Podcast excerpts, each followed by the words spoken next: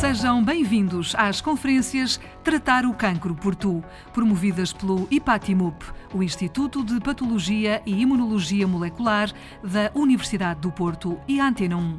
Uma iniciativa em parceria com a Janssen, do grupo Johnson Johnson, e com o apoio da Novartis, com moderação dos jornalistas Tiago Alves e Miguel Soares.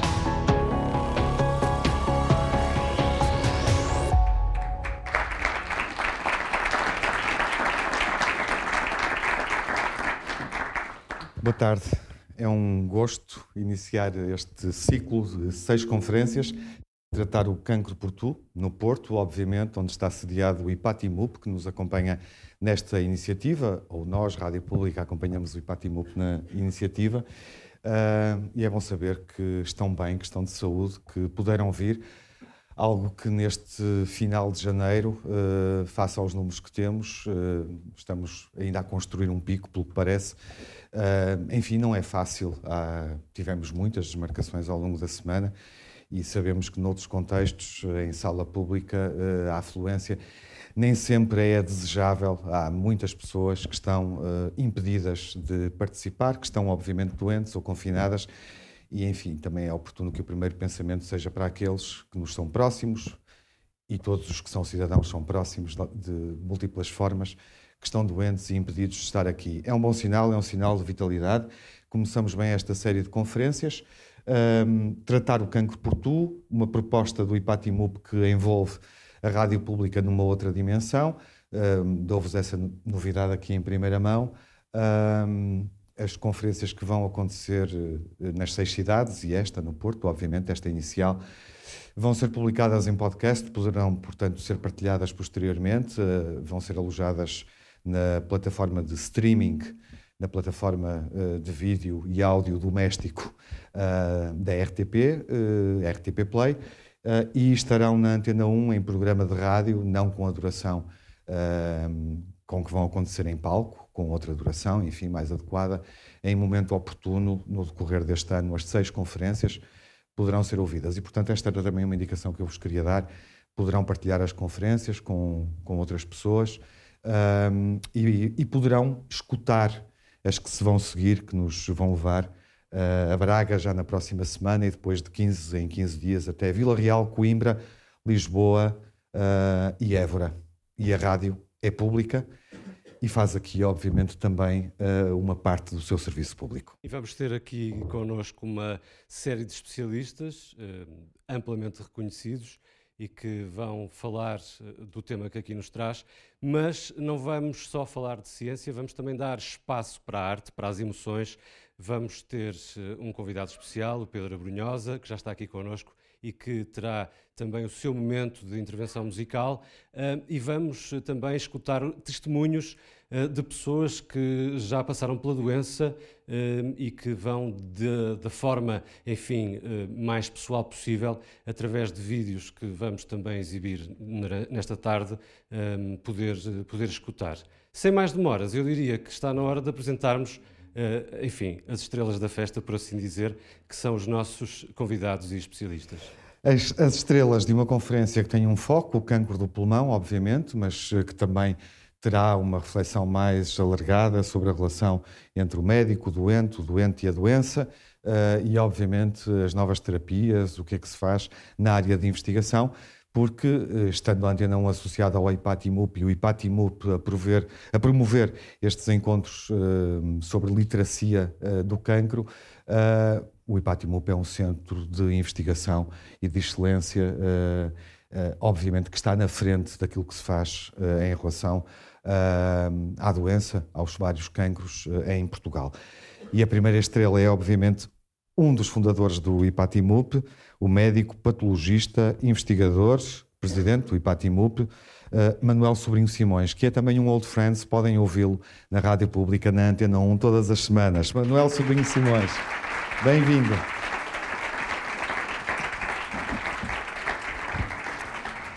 E já agora vamos descodificar, uh, presidente do IPATIMUP, Instituto de Patologia e e molecologia celular? Molecologia molecular.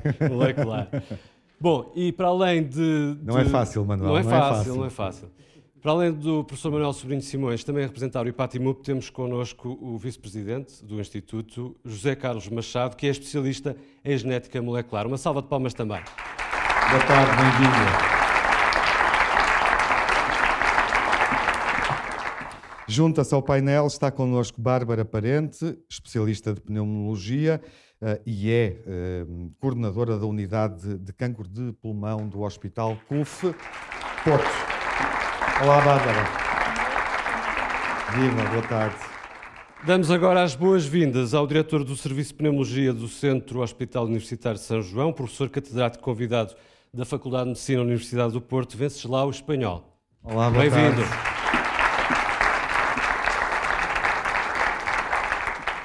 O painel fica completo com António Araújo, diretor do Serviço de Oncologia Médica do Centro Hospital Universitário do Porto, e professor catedrático convidado do Instituto de Ciências Biomédicas, Abel Salazar. Vai sentar-se aqui ao meu lado, António. Bem-vindo.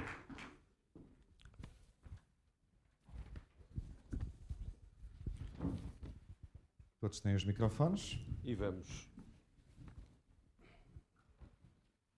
Bom, eu começava uh, por dar o mote à conversa uh, através uh, do, do Dr. José Carlos Machado, um, começando por lhe perguntar se a inovação dos tratamentos e, e, da investigação molecular é fundamental para conhecermos a doença e, no fundo, também se conseguir desenvolver novas terapias. Ah, boa tarde a todos. É, é absolutamente fundamental. Eu acho que quem tem prestado alguma atenção ao que tem sido o evoluir da forma como diagnosticamos e tratamos o cancro, perceberá facilmente que essa investigação e essa compreensão das características mais fundamentais do cancro, que vão desde a sua expressão morfológica, às suas características moleculares, ao comportamento, etc., têm tido um papel determinante naquilo que são as opções terapêuticas que temos hoje em dia. Aliás, muito daquilo que nesta altura faz toda a diferença no tratamento de doentes de cancro do pulmão, por exemplo, que é o tema que nos traz hoje aqui, é precisamente produto dessa investigação que foi feita eh, enfim, sobre as características mais, mais básicas, mais fundamentais da célula tumoral ou do cancro, se quisermos. Falar de novas abordagens acho que é uma boa forma uh, de começarmos, numa conferência, obviamente, onde também iremos a aspectos mais específicos, como eu disse na, na introdução, um, da vossa prática e como é que isso se reflete, obviamente, no cuidado, uh, no, no, modo como se lida com, com as pessoas doentes, que expectativas também uh, é que podem ter. Bárbara Parente, uh, enfim, gostaria de ouvir sobre novas abordagens terapêuticas e perceber em que ponto é que estamos nesta altura, desse ponto de vista. E como é que isso se aplica também na, na sua prática cotidiana. Boa noite, muito obrigada. Viva. É um gosto, de facto, estar aqui com esta audiência e falar para o público. Nós, médicos, estamos mais habituados a falar para colegas do que para outras audiências e acreditem que é mais difícil falar para, para o público em geral do que falar para colegas. Mas, mas, tentar... mas podem ir falando uns com os outros. não, não vamos policiar o vosso comportamento. mas, efetivamente, tem toda a razão. Até às sete e meia. Podem ir falando uns com os outros. e, efetivamente, a ciência muito evoluiu nos últimos anos relativamente a uma doença como o cancro do pulmão, como todos sabem, uh, tem várias, várias nuances, nomeadamente o tabagismo, que é um fator determinante, determinante no cancro de pulmão. Já há 20 anos alguém dizia que se todos deixássemos de fumar agora, daqui a 20 anos, tínhamos uma, uma cota, parte muito pequena, de, de doentes com cancro do pulmão. Portanto, o tabagismo, essa, essa mensagem tem que ficar aqui. Posso não podê-la dizer mais tarde. Foi, foi logo na primeira oportunidade. Desculpa, essa tinha que ser, porque essa de facto é fundamental e depois espero ter a oportunidade de voltar a falar outra vez e poder deixar algumas mensagens que me parecem importantes para quem trabalha nesta área. E efetivamente, quando nós estamos na nossa prática clínica a trabalhar, dizemos aquilo que, que sentimos no dia a dia. E eu há 30 anos, ou talvez mais um bocadinho, comecei a trabalhar na área do cancro do pulmão e não tínhamos estas terapêuticas inovadoras.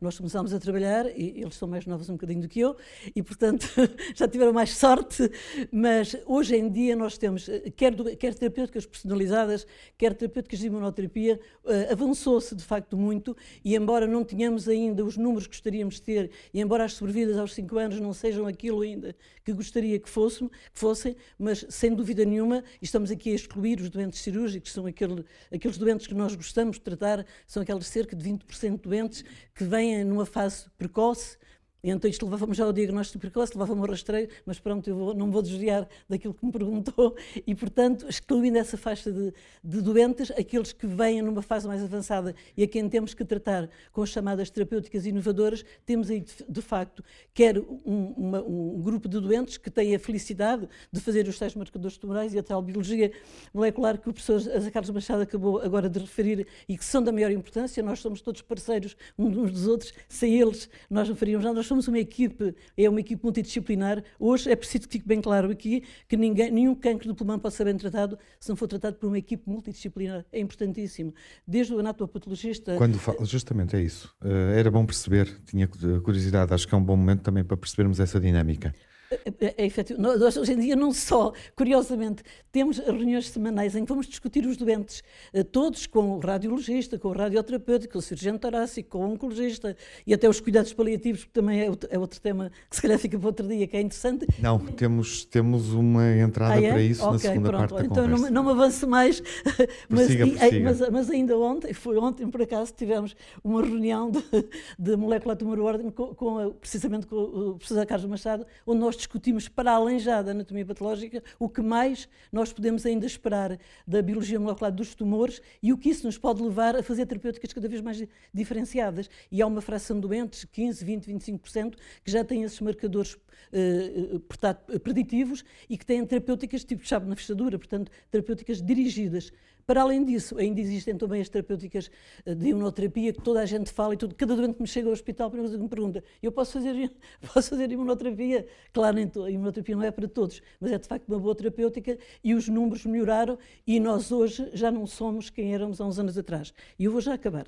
E vou já acabar dizendo-lhe o seguinte, eu, neste momento, eh, estou a trabalhar já não na função pública, porque atingi o meu limite de trabalho no Hospital Cufo Porto, onde dirijo a unidade de Oncologia do Pulmão, e eu, quando me aposentei, disse assim: agora que isto está a ficar tão bem, agora que eu tenho terapêuticas inovadoras, eu tenho que continuar a trabalhar em prol dos uhum. doentes. É o sentimento que eu tive na altura, depois de tantos anos lutar com terapêuticas de quimioterapia, em que pouco conseguíamos melhorar a sobrevida dos doentes, e de repente temos assim uma série de fármacos novos que, de facto, para que é preciso que a assistência perceba quem trata o cancro do pulmão, quer muito que os seus doentes se segurem, quer muito que fiquem bem, quer muito que as sobrevidas aumentem e, acima de tudo, que a qualidade de vida aumente, porque estes fármacos habitualmente melhoram muito a qualidade de vida dos doentes, os doentes têm pouca, poucos efeitos colaterais habitualmente. Ah, uma pergunta para uma resposta rápida, ah, para avançarmos no painel.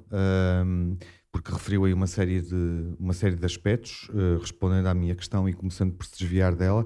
Nós vamos, nós vamos tentar ainda também mais adiante um, falar da, da imunoterapia, referiu essa questão aí, os cuidados paliativos, também o papel dos cuidadores informais, enfim, poderá não haver tempo para isso tudo, mas um, gostava de ter a sua percepção pessoal, uh, até tendo em conta essa experiência que fez de sair do público, ir para o privado e continuar a trabalhar.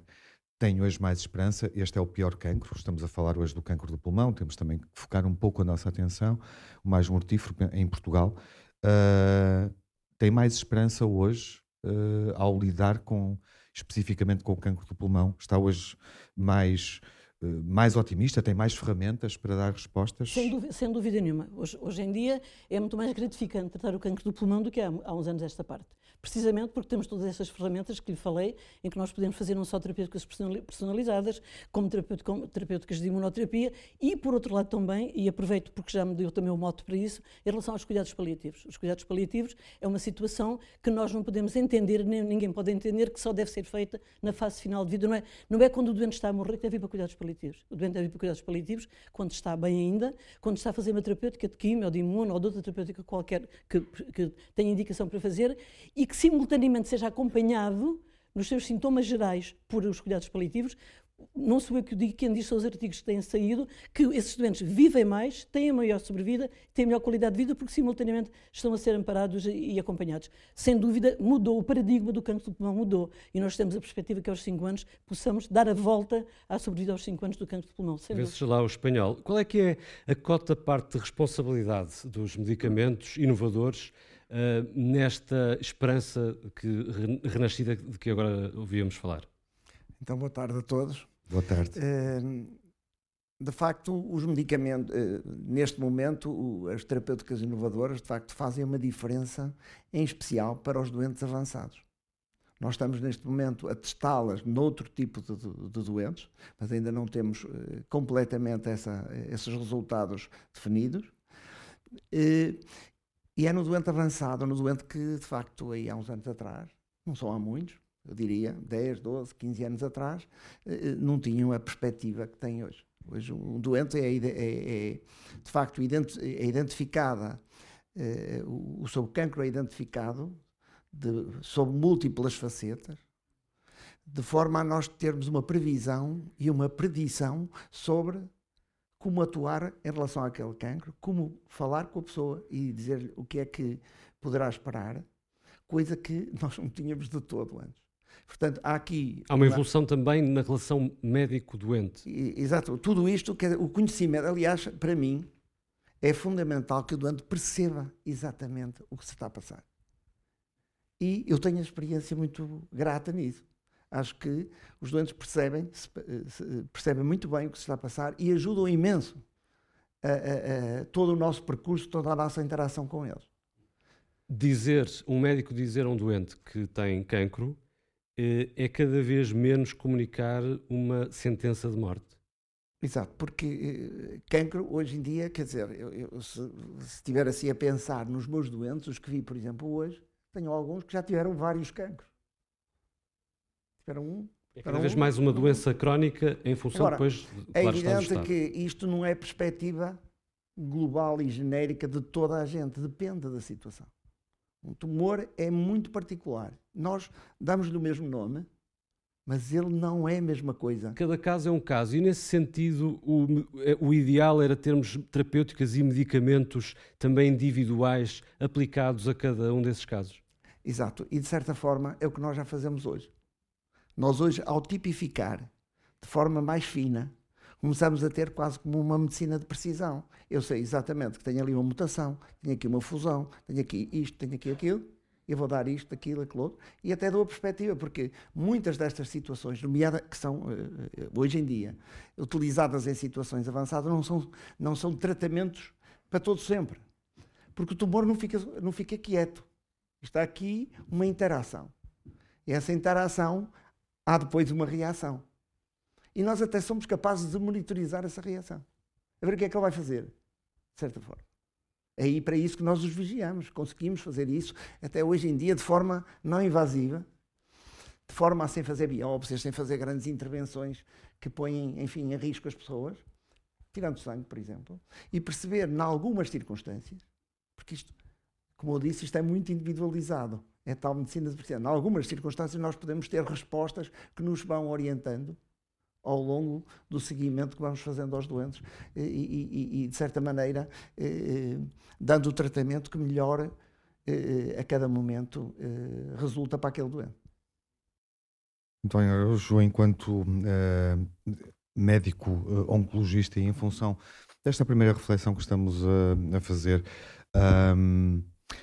Gostava de, gostava de aproveitar para lhe perguntar uma coisa. Se sente que os episódios de sobrevida são cada vez mais surpreendentes? E, por outro lado, até que ponto é que a questão dos novos tratamentos e dos tratamentos, enfim, direcionados, como estava a ser agora alvo de, de reflexão, um, acentuam as desigualdades sociais? No fundo, estou a fazer-lhe aqui duas. dar-lhe dois motes para, uh, para a sua primeira intervenção. Boa tarde a todos. Bem-vindo. Obrigado. Hum, é evidente que os novos tratamentos eh, vieram trazer aquilo que um médico espera dar aos seus doentes: mais quantidade de vida, melhor qualidade de vida. E isto, com a personalização ou a individualização dos tratamentos, nós vamos cada vez mais conseguindo dar esta mais quantidade de vida e melhor qualidade de vida aos nossos doentes. Para isso, precisamos fazer uma série de testes para isso, precisamos que os doentes também depois tenham acesso aos medicamentos inovadores. É evidente que se isto não estiver garantido de base, poderemos estar a criar realmente desigualdades no acesso a, aos objetivos finais. E nós temos cá em Portugal eh, múltiplos exemplos disso. Porque Portugal, mesmo sendo um país pequeno, é um país assimétrico. E aquilo que se passa, por exemplo, no litoral e em grandes centros, é completamente diferente daquilo que se passa no interior e em pequenos centros. E, portanto, um doente que é tratado, e desculpem eh, abordar isto assim tão claramente, um doente que é tratado num centro grande, com uma grande casuística, tem com certeza uma via muito mais facilitada tem respostas de diagnóstico, melhores. estadiamento e Sim. tratamento uhum. do que se calhar se for tratado num hospital distrital, perto de casa, em que há muito menos experiência, em que é muito mais difícil fazer determinados exames, em que para, por exemplo, a amostra do tecido poder chegar ao IPATIMUP, o colega, o médico, vai ter que pedir autorização ao Conselho de Administração, vai ter que aguardar pela autorização, pela emissão do termo de responsabilidade, e isto demora tempo e depois, se calhar, também terá dificuldade em arranjar o medicamento certo.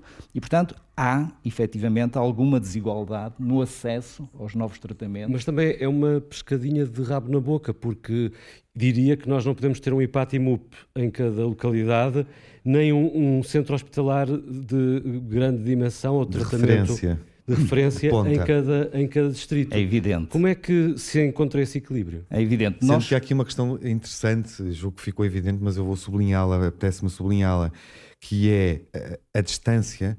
Uh, há uma velocidade na partilha de conhecimento e na reação de equipas integradas, uh, e isso pressupõe também uma maior velocidade na forma como comunicam, mas o doente, por força de outras assimetrias que o país tem, uh, está cada vez mais longe, há doentes que estão cada vez mais longe do centro de decisão ou do local onde podem ser uh, acompanhados e cuidados. Nós não precisamos ter um centro de diagnóstico em cada vila ou aldeia. França, por exemplo, decidiu ter um centro único para todo uh, o país. Eu calculava que fosse essa a resposta. Eu queria precisamente perceber se partilhava dessa ideia. E é um bom exemplo esse? O, é um muito exemplo bom francês. exemplo. Porquê? É um muito bom exemplo Já porque que... têm tido resultados, conseguem dar resposta rápida, em tempo útil, para todo o país a um custo bastante mais baixo. O mesmo se passa, por exemplo, com Espanha, quando começamos a fazer esta determinação de biomarcadores. O grupo de estudos de cancro de pulmão espanhol, por exemplo, criou um laboratório que centralizou todas as amostras, de forma a poder dar resposta em tempo útil. Se houvesse um centro em Portugal que fizesse isto, poderia ser o IPATIMUP, passa publicidade, mas poderia ser outro qualquer. Qual outro, hum? agora? Podemos nomear o outro? Há, há vários, há, há, dois ou três. Várias possibilidades. Uh, poderia muito bem centralizar e não haver a necessidade de autorizações que demoram tempo e depois de emissões de termos responsabilidade, etc. Nós, quando olhamos para o Serviço Nacional de Saúde, é uma percepção errada achar que essa centralização está a acontecer na forma como se lida com outros problemas de saúde? Está, ou não está? Tá, claro é a minha percepção. Uh, estava claro a confirmar. Mas, mas depois, eu posso estar errado, posso ter depois, percepções erradas. Depois disto, para nós não termos um hospital especializado em cada aldeia, o caso pode muito bem ser discutido num hospital central ou num centro de referência e depois da decisão terapêutica, o doente ser tratado Agilizando processos e aproximando até com as novas tecnologias. É? Será interessante que alguém no painel responda. Um, pode ser o António, obviamente. Uhum.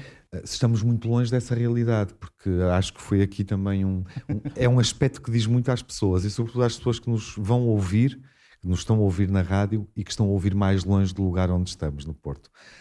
Nós estamos em período de campanha eleitoral, portanto não, eu não sei se é bom a gente estar a começar a entrar Nós estamos hoje em período de campanha eleitoral, mas quando nos ouvirem, na, quando uma audiência muito mais ampla nos ouvir, já teremos governo em funções.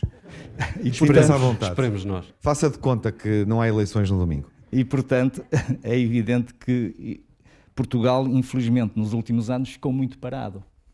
E ficou muito parado, seja por inação do governo, seja por culpa da pandemia. O que é facto é que a vida foi andando e o Serviço Nacional de Saúde praticamente estagnou. E quando se fala em estagnou, quer dizer que se deteriorou. E, portanto, hoje em dia há muita dificuldade no acesso à inovação.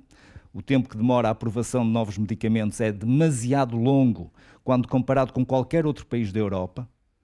Portugal é um país pobre, não tem eh, mesmo passando a questão dos medicamentos, não estamos aqui a centrar a questão muito nos medicamentos, mas acesso a novos tratamentos, por exemplo, a questão robótica, os robôs na cirurgia. Portugal ainda não tem praticamente robôs cá. Quando nos países mais civilizados já é uma prática relativamente comum.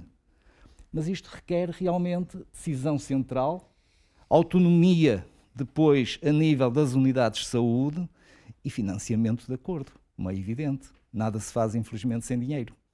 Temos aqui uma primeira abordagem uh, às várias dimensões do cancro e especialmente do cancro do pulmão, uh, mas ainda nos falta ouvir Manuel Sobrinho Simões e eu não resisto a perguntar-lhe, uh, numa espécie de pensamento síntese do que aqui ouvimos, o que é que gostaria de realçar? Não, o, o que eu gostava é, é, é, é verdade o que eles disseram, é, é uma área onde nós de, demos um progressos estupendos, quer dizer, não há muitos cancros que tenhamos eh, melhorado tanto em termos não de cura, mas de controlo. No, no cancro do pulmão é extraordinariamente uh, bom o que se tem conseguido. E já agora há um parêntese, porque há aqui pessoas que estão também na investigação, é muito interessante também percebermos porquê. Isto é, porque é que nós estamos, evoluímos tanto no tratamento do cancro do pulmão, por exemplo, também evoluímos muito no cancro do intestino e porque é que não evoluímos no cancro do estômago? Ou do pâncreas, não? E do pâncreas. Mas, o, por exemplo, o intestino e o estômago são muito parecidos. E por que raio é que a gente evoluiu tanto no intestino e não evoluímos? E, portanto, e o que eles estão a dizer todos é verdade. Nós precisamos imenso de introduzir alguma concentração dos esforços, porque isto não pode ser feito em, todos os, em todas as esquinas. E, portanto, nós temos que evoluir para alguma concentração de diagnóstico e depois de seguimento.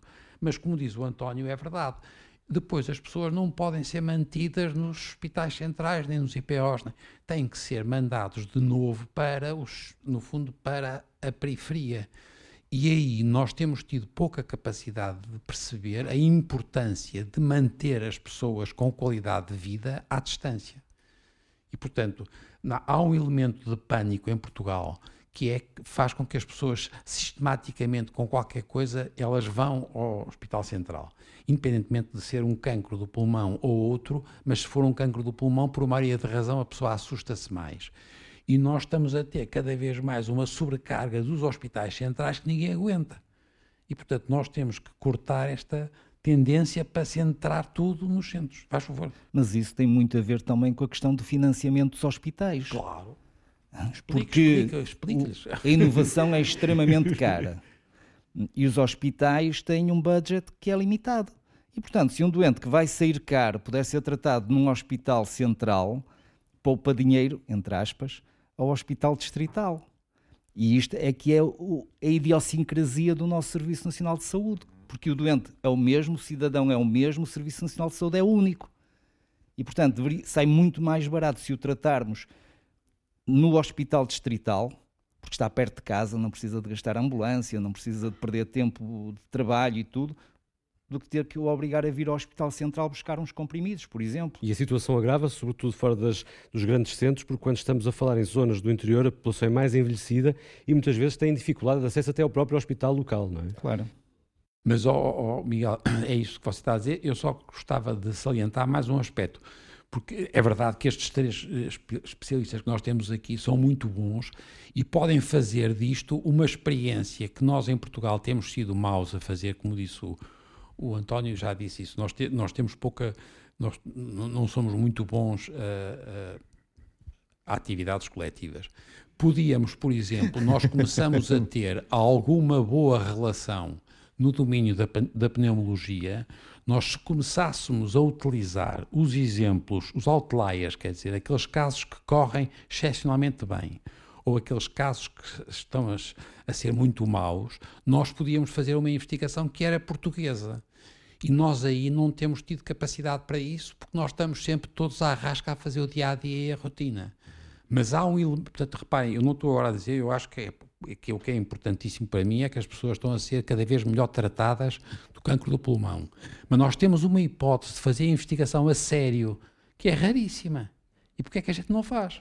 E não fazemos porque estamos todos sempre atrás do, do prejuízo. Bárbara Parente, se queria só... falar. Posso? Claro. Sim, complementar um bocadinho o que o António disse, porque acho que o caminho é este e concordo absolutamente. E acho, e acho e acho que nós podemos fazer efetivamente muito mais e não, se calhar não gastando muito mais. Isto passa logo para as administrações de saúde dos hospitais, apesar da administração dos hospitais. Porque, imagino, relativamente a estes estudos direcionados que o, o, professor espanhol disse e que nós todos referimos, da importância de fazer os estudos das mutações e que só a IPATIMUP, e, e, e se calhar é bom que sejam poucos centros a fazê-lo, porque se forem poucos centros a fazê-lo, efetivamente têm a maior capacidade de resposta num tempo mais curto, por um preço mais barato, e o preço conta porque nós somos um país pobre, de facto, e não há nenhuma razão para os hospitais distritais, o que está a acontecer, os distritais quererem fazer esses exames no seu próprio hospital. Depois os números são pequeninos, sai caríssimo fazer isso, os resultados não são iguais a estes resultados, porque não têm, de facto, a capacidade mesmo científica que tem um centro diferenciado, e isso não é difícil de Ou fazer. Ou seja, estamos a desperdiçar muito Desperdiçar mais, isso é possível, é possível mesmo, através agora de, de todas estas vias de comunicação, das videoconferências, os próprios colegas que são tão capazes quanto eu, ou quanto qualquer um de nós que está aqui, e que estão em Vila Real, e estão em, na Guarda, sei lá, por aí adiante, estou a imaginar uh, uh, hospitais do interior do país que se podem ligar por videoconferência, que podem discutir os casos e podem depois dar os comprimidos no seu hospital, sem necessidade de virem receber os comprimidos aos hospitais centrais, entubir os hospitais, gastar ainda ontem chegar um doente velhinho numa maca, os gritos que vinha de Miranda do Douro. Bem, eu achei aquilo uma coisa perfeitamente sem pés nem cabeça. Isto há que respeitar as pessoas há, há, que saber gastar o dinheiro, aproveitar e melhorando e tratando os doentes, porque é possível tratá-los. Portanto, acho, acho que nós podemos resulta, fazer mais. Se calhar também resulta muito das reivindicações locais. Não temos aqui nenhum autarca de um, de um centro afastado do Porto para o confrontar com essa questão, mas, mas terá a ver também um bocadinho com, com é- isso. É, sim, tem, mas, oh, oh Miguel, é, eu não quero agora chateá-los, mas, por exemplo, nós temos centros de referência em Portugal, nós criamos centros de referência para tratamentos, por exemplo, doenças cirúrgicas. Oh, ele é da, da, ordem. Diga lá quantos centros em Portugal, por exemplo, o cancro do reto é, um, é muito difícil tratar bem. E, portanto, a gente esperaria que houvesse poucos centros de referência em Portugal que pudessem ser operados ao reto.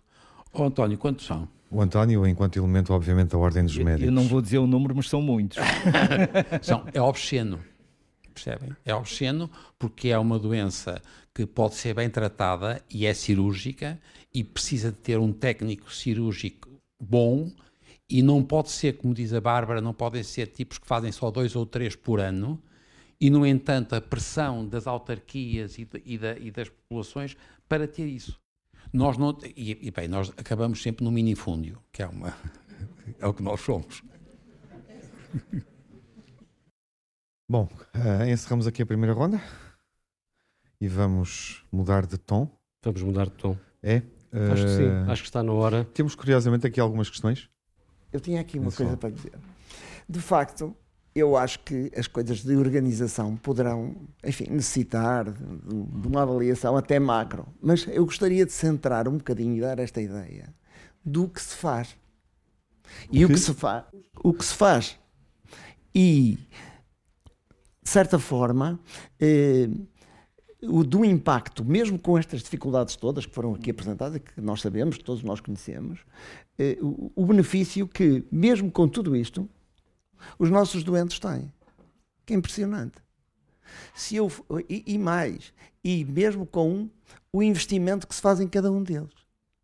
Porque se nós pensarmos, e eu não tenho nenhum problema a dizer aqui, porque não estou ligado a nada, eu sou independente, dos valores que estão aqui envolvidos, e a esmagadora maioria destes tratamentos-alvo são disponibilizados de graça a todos os portugueses. ok? Porque muitas vezes a inovação, estamos a falar de uma percentagem de 0,1% dos doentes têm aquilo, e eu gostaria de ter, e muitas vezes temos, porque nós eh, conseguimos fazê-lo, arranjá-lo, até de graça. Mas isso é fornecido, as pessoas têm que perceber que têm acesso a isso e gratuito, por anos. Uma imunoterapia, que para quem tem indicação, tem acesso. É uma e coisa esse acesso que é, é rápido? É, em termos é, cronológicos? Em média, em média, estamos a falar assim, eu não me estou a recordar nos tempos mais próximos, que alguém, por algum atraso. No teu hospital. Estou a falar para mim. Pois. Algum atraso tivesse sido eh, gravemente eh, prejudicado. Não é? E, portanto, e por outro lado, mesmo em termos de informações, e eu estou a falar porque temos, eh, nós, entre nós, temos um grupo, que é um grupo que trabalha nisto há um quarto de século. Nós todos. Aquilo... Com reuniões, já falas, com reuniões, com reuniões, com harmonização de procedimentos, tanto de diagnóstico como de tratamento. Não é verdade? Pronto, ok. E, portanto, isso permite que todas as pessoas tenham acesso a isso. Agora, se eu estou a dizer que isto está bem organizado, não. Estou de acordo com tudo que disse. lá o espanhol, vamos só dar a oportunidade ao, ao Só António é Luz. rápido, porque o problema disto tem tudo a ver com o que o professor Venceslau Espanhol estava a falar, que é o preço. Quando eu faço quimioterapia aos meus doentes, cada ciclo de quimioterapia hoje em dia anda à volta de 800 euros.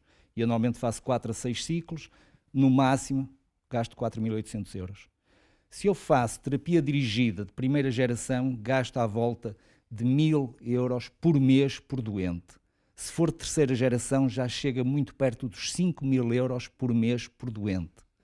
Se eu fizer imunoterapia, já vou gastar entre 5 a 8 mil euros por mês por doente. E se fizer que há alguns protocolos de imunoterapia mais imunoterapia, vou, vai para os 10, 11 mil euros por mês por doente. Quantos de nós conseguiríamos aguentar pagar do nosso bolso 5 mil euros por mês todos os meses para um medicamento. O que está a dizer é que há um Anos, grande esforço anos, do. anos, o que está a dizer é que há um grande esforço do Serviço Nacional de Saúde para É, responder a essas situações. Sim, É, sim. sim. E eu estava a perguntar na questão do tempo, na questão do acesso, porque é obviamente fulcral em problemas, eh, eh, enfim, oncológicos, e o tempo é também eh, o, o, o que nos faz, eh, enfim, acelerar eh, a conversa. Tiago, para eh, agora, eh, se calhar, mudarmos um Sim, bocadinho. como estávamos há pouco agulha. a dizer, é isso, mudarmos também um pouco o tom nesta, nesta conferência, recebermos dois convidados dentro de, dentro de instantes. Ahm, nós retomaremos estas questões num, num segundo momento de, de debate. Ahm, depois de vermos também um vídeo, traremos ahm, às conferências testemunhos de pessoas. Haverá um momento também em que poderão participar. Vamos gerir esse tempo de forma a que a podermos escutar algumas questões que queiram, que queiram fazer no, no final da, da conferência. E trazemos agora testemunhos na primeira pessoa que fomos, que fomos procurar e, e, enfim, que permitem perceber concretamente como se lida com a doença, ahm, casos provavelmente aqueles que temos aqui, que vamos ver agora de, de sobrevida. É um vídeo editado pelo Filipe Murato Gomes, que é um dos nossos ah, colaboradores nesta iniciativa, estará connosco mais adiante na Conferência de Braga, na próxima semana, também para falar sobre, sobre este vídeo que, que realizou e, e, e, obviamente, a dimensão pessoal e humana, aquilo que ele também sentiu e percebeu. Mas vamos ver o vídeo e vamos, em boa verdade, estreá-lo nesta, nesta conferência e daqui a pouco retomamos a conversa. E eu sentia que eu não ia morrer. Era o que eu sentia.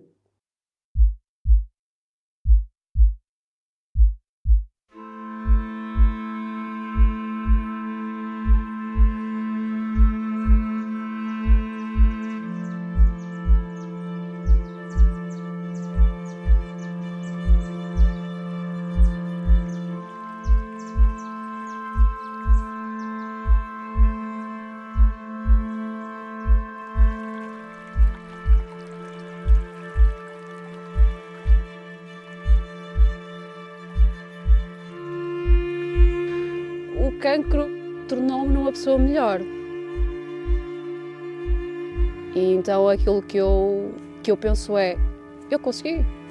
Eu tenho mesmo muita força. Eu e toda a gente.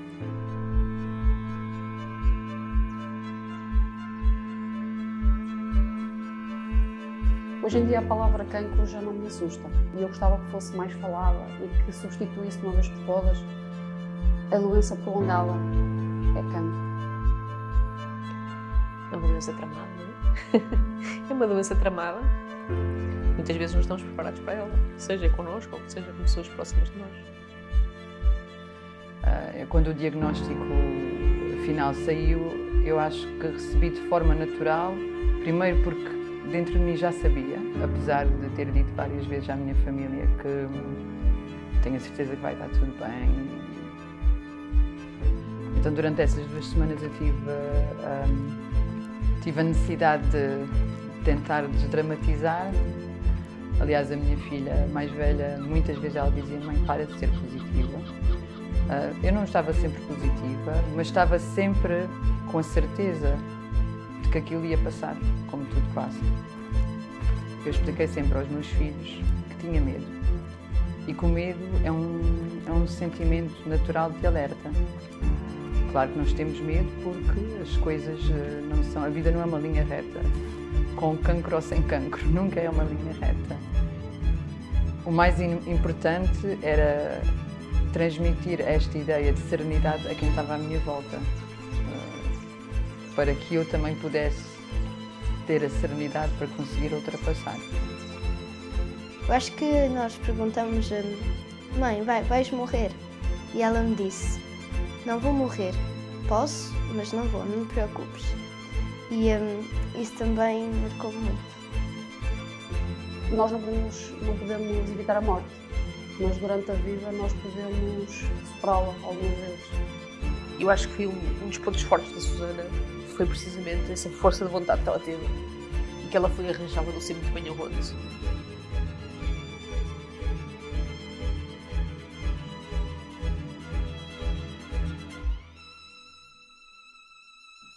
Eu não me lembro nenhum momento da minha vida em que não fui feliz.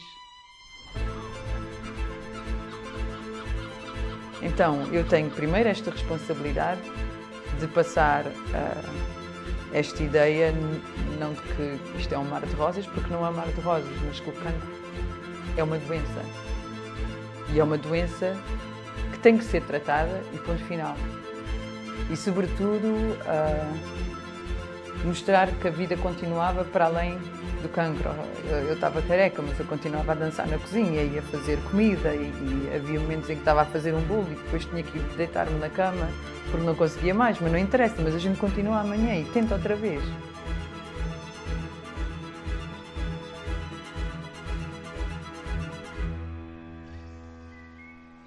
Eu já passei por cancros muito piores do que o meu cancro.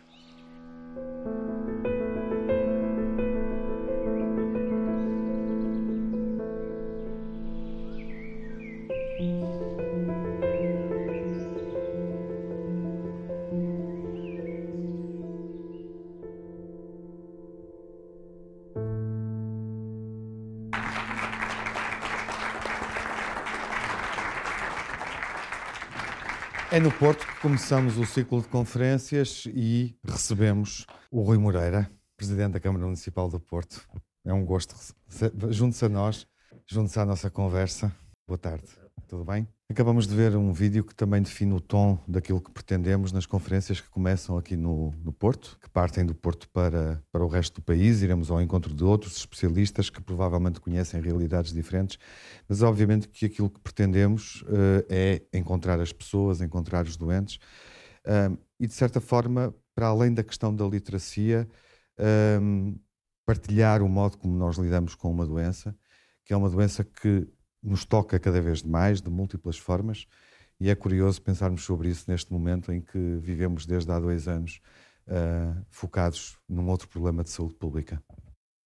Bom, uh, muito boa noite a, a, todos, aos membros do painel, ao público, àqueles que nos vão escutar em casa, a Antena 1, a quem aprecio muito o trabalho que fazem. A dizer que pôr-me a falar depois de ver este vídeo é uma partida uh, difícil, um, porque o vídeo é muito emotivo, um, mas mesmo assim tenho que dizer alguma coisa e vou dizer alguma coisa sobre essa matéria. A primeira matéria é assim: nós, uh, muitos de nós já foram confrontados com situações desta natureza, de doenças que antigamente chamavam incuráveis. Um, eu já, já, já tive que me confrontar com isso. Uh, e confrontei-me com isso numa altura em que eu achava que era imortal. Uh, eu tinha 27 ou 28 anos, tinha um filho pequeno, tinha uma vida fantástica, fazia desporto de alta competição, ganhava bastante dinheiro, uh, viajava, tinha uma vida ótima e, e achava que era imortal. E de repente ouvir dizer, a primeira coisa que ouvi dizer foi que eu tinha que repetir os testes que tinha feito, aí comecei a achar a coisa um pouco mais complicada e passado umas horas disseram-me que a probabilidade nessa altura era de viver 3, 4 dias. Depois sobrevivi, mais tarde tive uma doença oncológica relacionada com o facto de fazer imunoterapia, porque fiz um transplante, e portanto falo também aqui com o à vontade de vos dizer que as coisas são possíveis, é possível. Uh, e é possível, em primeiro lugar, por causa das senhoras e dos senhores que estão aqui, que normalmente nos tratam bem. É possível por causa da ciência, que tem evoluído de uma forma extraordinária. É possível também porque nós, em termos daquilo que são os nossos eh, comportamentos, também nos vamos, vamos percebendo uh, que o que é que devemos fazer e o que é que não devemos fazer. Ainda que muitas vezes façamos o que não devemos fazer, mas isso faz parte da nossa vida das nossas escolhas. A informação é hoje muito maior. Hoje temos uma capacidade de perceber nós próprios melhor, até porque estas senhoras e estes senhores que antigamente nos mentiam, hoje dizem-nos a verdade. Mudou muito. Uh, isto mudou muito. Uh, felizmente agora dizem-nos a verdade. Mas também nos podem dizer a verdade porque sabem que a sentença não é uma sentença definitiva de morte. Ainda que um dia todos nós vamos morrer. Também às vezes esquecemos que uh, não somos imortais. Independentemente das crenças que as pessoas possam ter. Pelo menos neste planeta não somos imortais. Uh, e, e, é nesse, nesse, e é por isso mesmo que ter hoje uh, um cancro. Eu tive, acho que todos nós tivemos nas nossas famílias pessoas que morreram com cancro. A minha avó, por exemplo, morreu com 72 anos com, com, com cancro no pulmão. Uh, e eu vi bem o sofrimento que ela passou. Tive outras pessoas que morreram com cancro. Meu pai morreu em três semanas com um cancro reto-peritoneal. Deram-lhe três semanas e ele morreu em três semanas. E estava ótimo também. Todos nós conhecemos histórias dessas, mas também conhecemos histórias incríveis de pessoas que uh, tiveram cancro, que passaram muito mal, que fizeram a sua recuperação e hoje têm a sua vida normal. Eu tenho um amigo meu, Alberto Putos, um amigo espanhol, ele não se vai importar que eu diga, uh, que foi operado há seis ou sete anos com um cancro no pulmão, e foi operado em Espanha, e hoje, com 85, 86 anos, faz uma vida completamente normal. A única coisa que deixou de facto foi se fumar. Isso acho que ele não fuma, não ser às escondidas, tenho ideia. Mas à parte disso, faz uma vida normal. E, e, portanto, eu acho que é isto mesmo. A palavra maldita de que era o cancro, as pessoas na altura diziam você tem um tumor maligno porque não queriam dizer que tinham cancro. As pessoas tinham quase vergonha de dizer uns aos outros que não tinham. Portanto, tratá-lo por tu, acho que este tema é um tema muito importante. Sermos capazes de dizer que o tivemos, ou que o temos, ou que o vamos ter, e que se o, se o tivermos, é evidente que não é, não é um tu simpático. Não, não, nunca considerei as doenças que tive, normalmente não são doenças muito simpáticas. São doenças incómodas, mas são doenças que nós transportamos muito provavelmente dentro de nós, às vezes durante anos, só que elas estão lá adormecidas e um dia acordam. E temos que pensar que dentro de nós acordou alguma coisa e que nós depois vamos ter que precisar que estes senhores nos ajudem a pô-la a dormir outra vez mais algum tempo.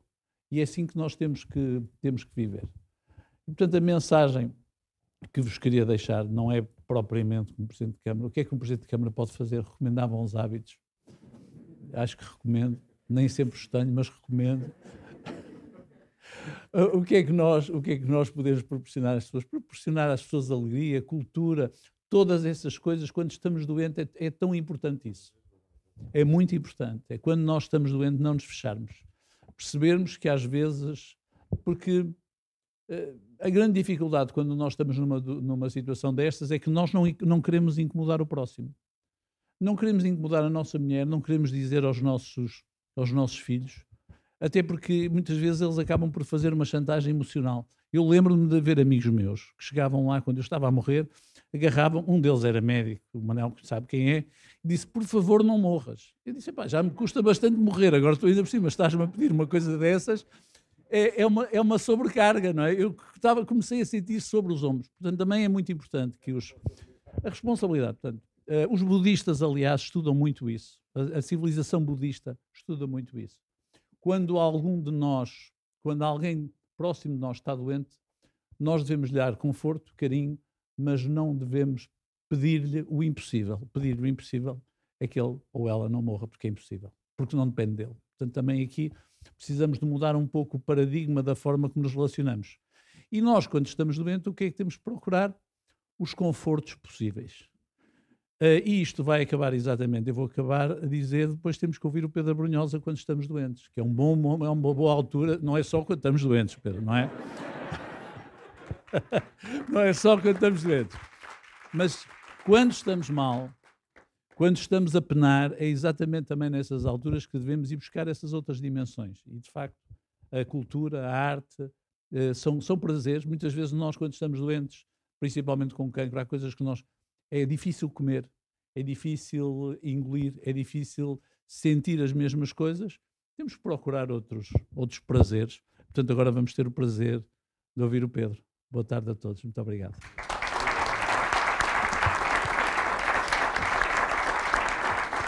Obrigado, obrigado, uh, obrigado pelo depoimento, pelo testemunho pessoal. Uh, nós sabíamos que isto ia acontecer. Ia, ia ajudar. Deixe, uh, deu, deu a deixa a e tirou uma possibilidade de passar o testemunho, porque já está a apresentação feita. Foi Pedro Brunhosa, para o palco, por favor.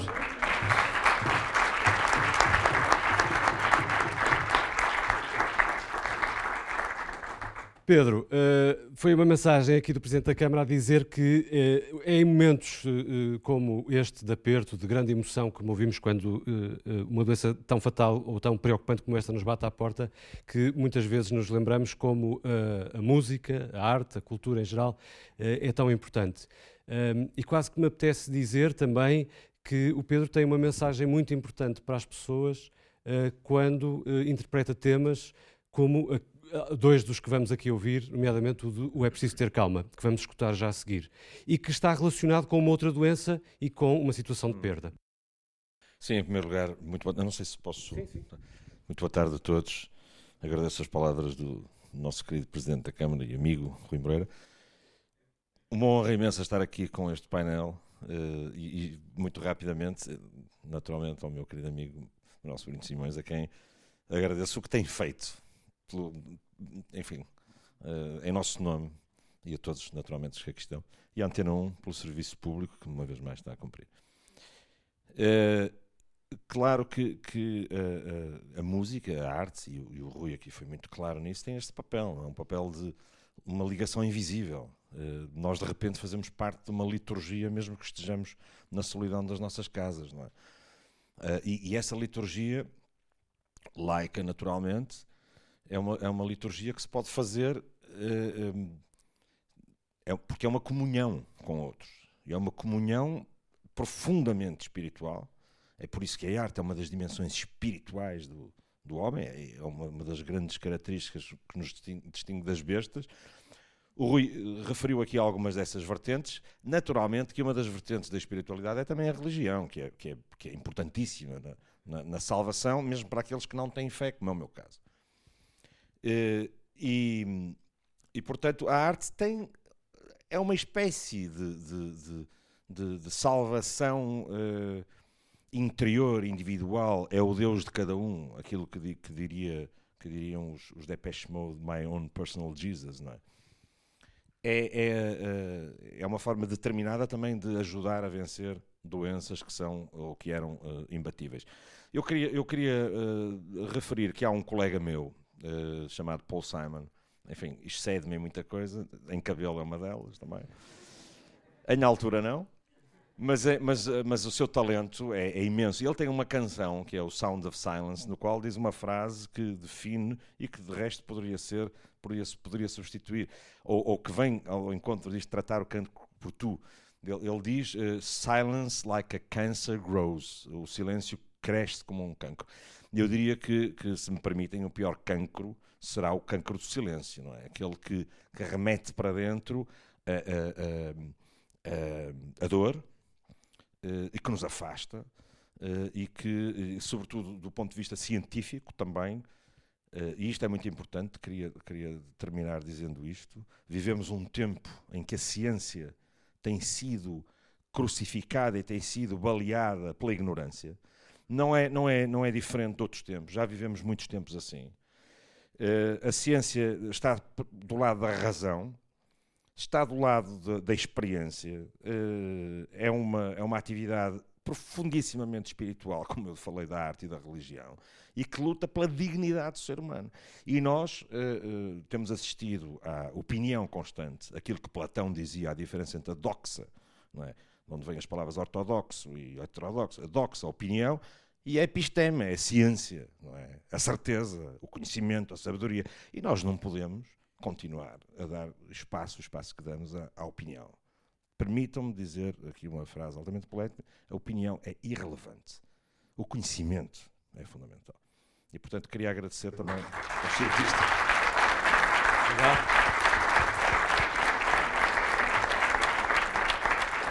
Uma afirmação tão mais pertinente quando atravessamos, como todos sabemos, uma pandemia em que a ciência desempenhou um papel fundamental. Pedro Brunhosa, voz e piano, é preciso ter calma.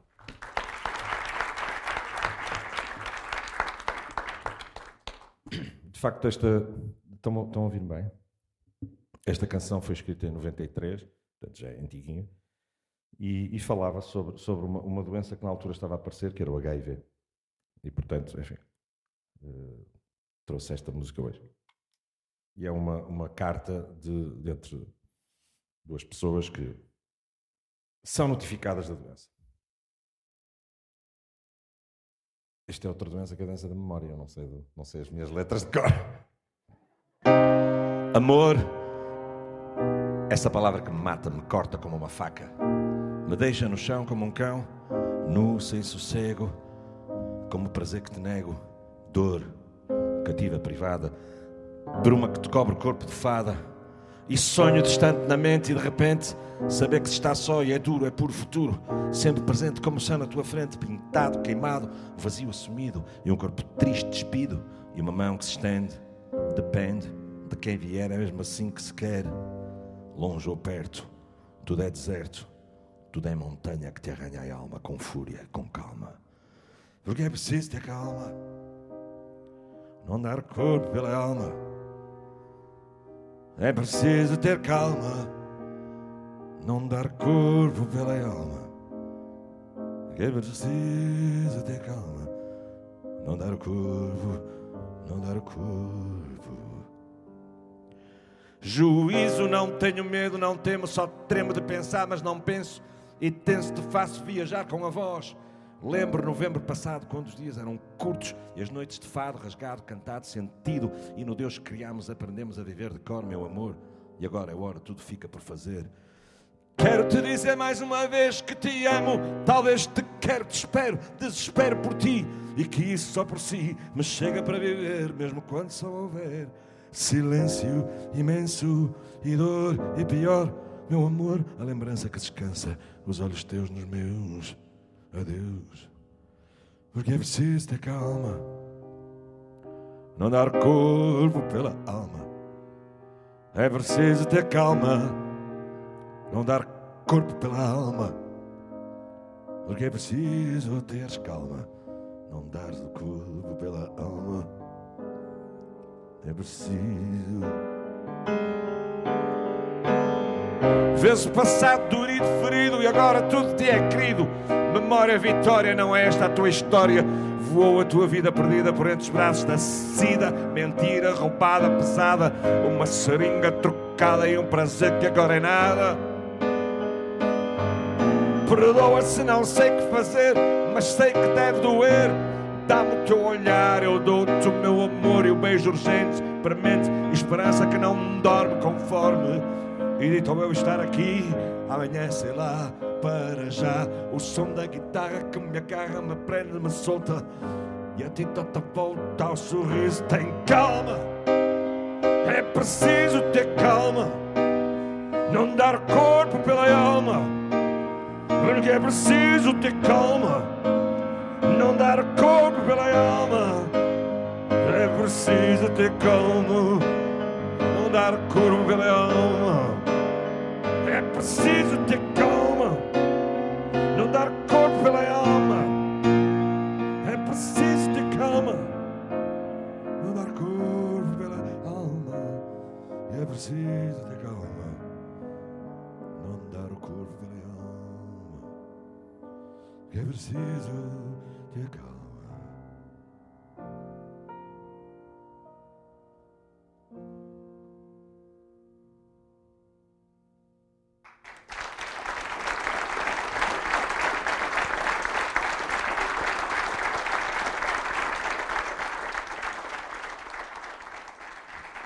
É preciso, é preciso ter calma e é preciso matar os silêncios de que falava há pouco, uh, passando as emoções cá para fora, sobretudo quando se lida com doenças como esta. Sim, uh, uh, esta ligação, ou aquilo que nos, que nos faz continuar, esta, apesar desta fatalidade de, de reconhecemos a nossa mortalidade, quer dizer, somos mortais. Ulisses reconheceu, trocou a imortalidade prometida pela, por uma vida terrena junto dos seus. Uh, esta mortalidade faz-se com, com amor, é? e, e o, o, amor é uma, uma, uma, linha que nos aproxima. E eu creio que os cientistas também partilham disso, não é? O amor ao próximo, o amor, o amor é de facto uma é permanentemente a grande é, é a grande questão, não é? é... Dizemos pouco que amamos. Eu acho que, eu acho que existir, existir perante o outro é sempre um ato de amor. A partilha, a mulher que nos espera, os nossos companheiros, os nossos filhos, as nossas uh, relações. E é para isso que temos que viver e certamente é por isso que eu faço música e certamente é por isso que estes investigadores investigam. E é por isso que vamos escutar mais uma canção.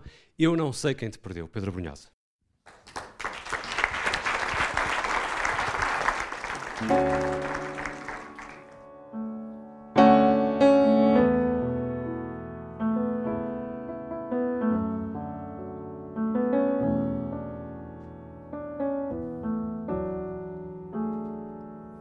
veio, mostrou-me as mãos vazias, as mãos como os meus dias, tão leves e banais. E pediu-me que lhe levasse o medo. Eu disse-lhe um segredo: não partas nunca mais. E dançou, rodou no chão molhado, num beijo apertado de barco contra o cais e uma asa voa a cada beijo teu. E esta noite sou dono do céu. Eu não sei quem te perdeu.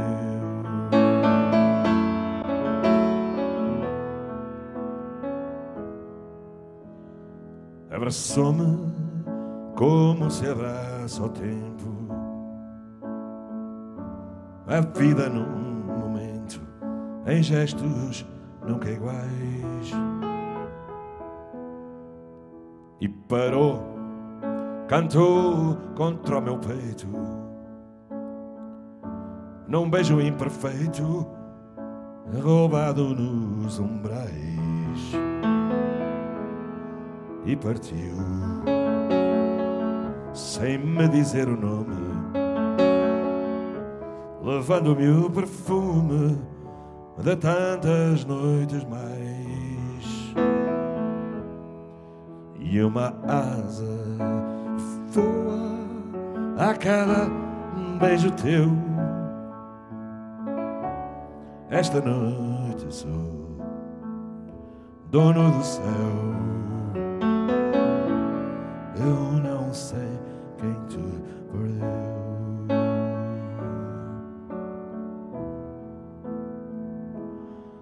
E uma asa voa a cada beijo teu. Esta noite somos donos do céu. Eu não sei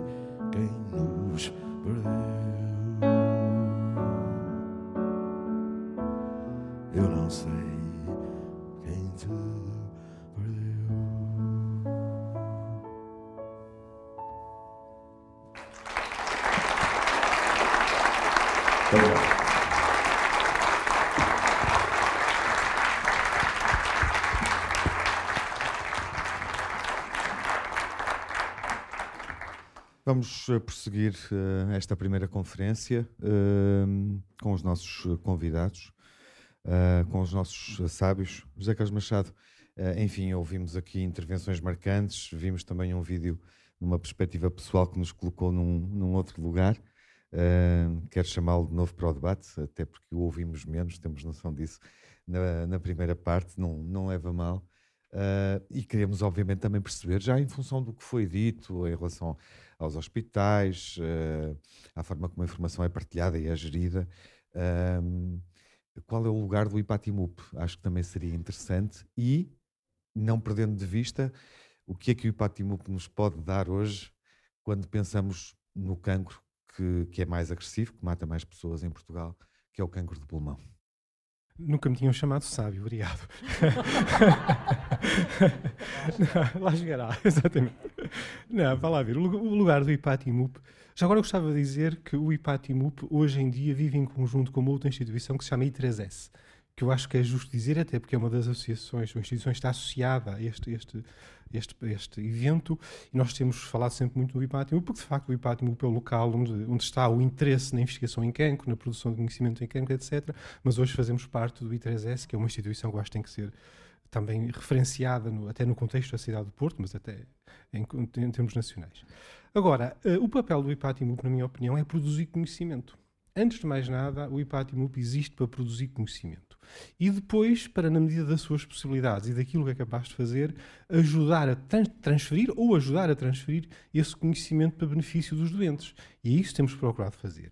Os cientistas, basicamente, produzem conhecimento, maior parte das vezes, a reboque de uma pergunta ou de um problema que é importante resolver, mas a ciência tem essa coisa curiosa, é que frequentemente produz aquilo que não estava planeado e, portanto, descobre-se o que não, que não se tinha perguntado. Há muitas coisas interessantes na ciência, mas de uma forma ou de outra, acho que os cientistas têm sempre muito prazer em que aquilo que fazem acabe transferido para o benefício da humanidade, do ser humano. Neste caso estamos a falar de, de doença e de medicina e, portanto, é, é, é, nesse campo. Portanto, eu acho que este é o grande papel do IPATIMUP. Agora, o IPATIMUP foi aqui muitas vezes referenciado a propósito dos biomarcadores e dos testes moleculares e por aí fora. E, de facto, essa é a nossa vertente onde nós exprimimos essa vontade de transferir para o benefício dos doentes o que nós fazemos. E, desse ponto de vista, eu acho que o papel tem um, o IPATIMUP tem, teve e tem um papel ímpar no panorama nacional. Eu sei que há outras instituições que do ponto de vista científico são igualmente relevantes, têm distinguem-se por muitas outras coisas. Mas eu acho que seria falsa humildade num dizer que o IPATIMUP é de facto a instituição em Portugal que colocou no mapa os biomarcadores, a possibilidade de fazer testes moleculares em doentes com cancro e pela primeira vez proporcionou aos doentes com cancro em Portugal a possibilidade de acederem a estas terapias novas porque alguém fazia estes testes. Há pouco o, o Dr. Espanhol e o, o António, a doutora Bárbara, diziam, diziam muito que epá, em Portugal as, as terapias as pessoas têm acesso gratuito, tudo está disponível para toda a gente, são tratados aqui tão bem como em qualquer outro lugar. Absolutamente verdade. Mas porque há um parceiro chamado Ipatimup que abriu muito do caminho possibilitou tudo isto. Portanto, eu acho que tenho que o dizer. O professor Sobrinha Santos não o diz porque é o presidente da instituição, portanto, lhe fica bem dizer, mas eu, eu só o vice-presidente, digo. E, portanto, acho, acho, acho que teve este papel fundamental. E no futuro é isto que queremos continuar a fazer, porque os, os, os desafios no cancro estão longe de se esgotarem, eh, são, são imensos. Eu acho que fizeram-se progressos extraordinários. O cancro do pulmão é um ótimo exemplo. É, mas justamente, gostava é, Mas as pessoas têm que ter consciência Sim, que, que é bom falarmos apenas, disso também é, que apenas esta, uma esta pequena parte, uma muito pequena parte daquilo que nós sabemos sobre a biologia do cancro foi já transformado em conhecimento ou, enfim, ou procedimentos úteis para os doentes com cancro. Nós falamos em imunoterapia, em terapias dirigidas, é excepcional, mas são de facto uma pequeníssima porção daquilo que nós sabemos sobre cancro. Muito daquilo que nós sabemos ainda não atingiu os doentes, mas vai atingir, estou convencido. A curto prazo, a médio prazo. Portanto, eu acho que temos cada vez mais razões para estar otimistas em relação a uma coisa, como vocês disse, Miguel, creio eu, que foi que o cancro se transformará numa doença crónica. Penso que vamos conseguir. Não em 100% dos cancros, como é evidente. Mas em cancro muito... da mama, por exemplo, é onde essa porcentagem já é mais elevada, ah, não é? Absolutamente. Mas em muitos deles, de facto, eu acho que o cancro ganhará características de doença crónica, como é, é verdade para a diabetes ou para a insuficiência cardíaca, que também já foram doenças francamente mortais há umas décadas atrás e que depois se aprendeu a controlar. Penso que o cancro acontecerá uh, basicamente a mesma coisa. É uma questão de tempo. E, e, quando se fala numa questão de tempo, a pergunta que todos fazemos é: E consegue-se fazer uma projeção desse tempo? Estamos a falar de anos, décadas. Nós, não, há sempre um número mais ou menos seguro, quer dizer 20 a 30 anos. 20 a 30 anos é uma projeção que eu acho que faz sentido. No entanto, eh, o que nós estamos a assistir nesta altura é um ritmo de inovação e de transferência de coisas para a prática nunca visto. Okay? Isso temos de ter consciência disso. A reboque, talvez, do lucro é capaz de ser. A indústria farmacêutica hoje em dia, creio que ganha mais dinheiro do que nunca não é? E, portanto, isso também tem muito a ver. Isso é um, não tenho nada contra, atenção, eu digo, eu digo, dito assim até parece uma crítica. Não, não, não é uma crítica. A geração de lucro é uma excelente forma de beneficiar tudo e todos, e, portanto, está tudo bem com isso. Mas, a reboque disso, de facto, tem-se assistido a um desenvolvimento que eh, não existia algumas décadas atrás. Portanto, o ritmo tem sido altíssimo. E aqueles que acompanham a literatura científica e, portanto, têm acesso direto àquilo que semanalmente é produzido na, na, na área de investigação em cancro, percebem que há imensa coisa, digamos, eh, em preparação e que pode chegar à prática clínica dentro de pouco tempo. Vê-se lá o espanhol. Uh, dentro do que está a ser feito. Uh, na terapêutica do cancro, no rastreio do cancro, na investigação para se tentar encontrar novas soluções para, para a doença. O que é que, em seu entender, eh, é, é neste momento mais eh, está mais avançado, por assim dizer, ou que pode ter resultados a mais curto prazo? Ou seja, estamos, estamos a falar, por exemplo, de medicamentos inovadores como as vacinas que estão a ser desenvolvidas, vacinas curativas, eh, estamos a falar dos biomarcadores, de novas descobertas que possam. O que é que poderá ser traduzível em termos práticos a mais curto prazo? Eu vou falar em duas partes duas profissões diferentes. A primeira tem a ver um bocado com, com aquilo que o professor José Carlos Machado falou há pouco.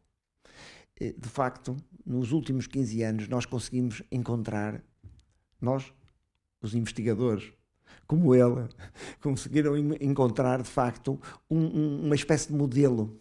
E esse modelo, que é o modelo do, do, do alvo, há um alvo que, se nós o identificarmos, nós conseguimos imobilizar aquele cancro. Vamos falar assim. Okay.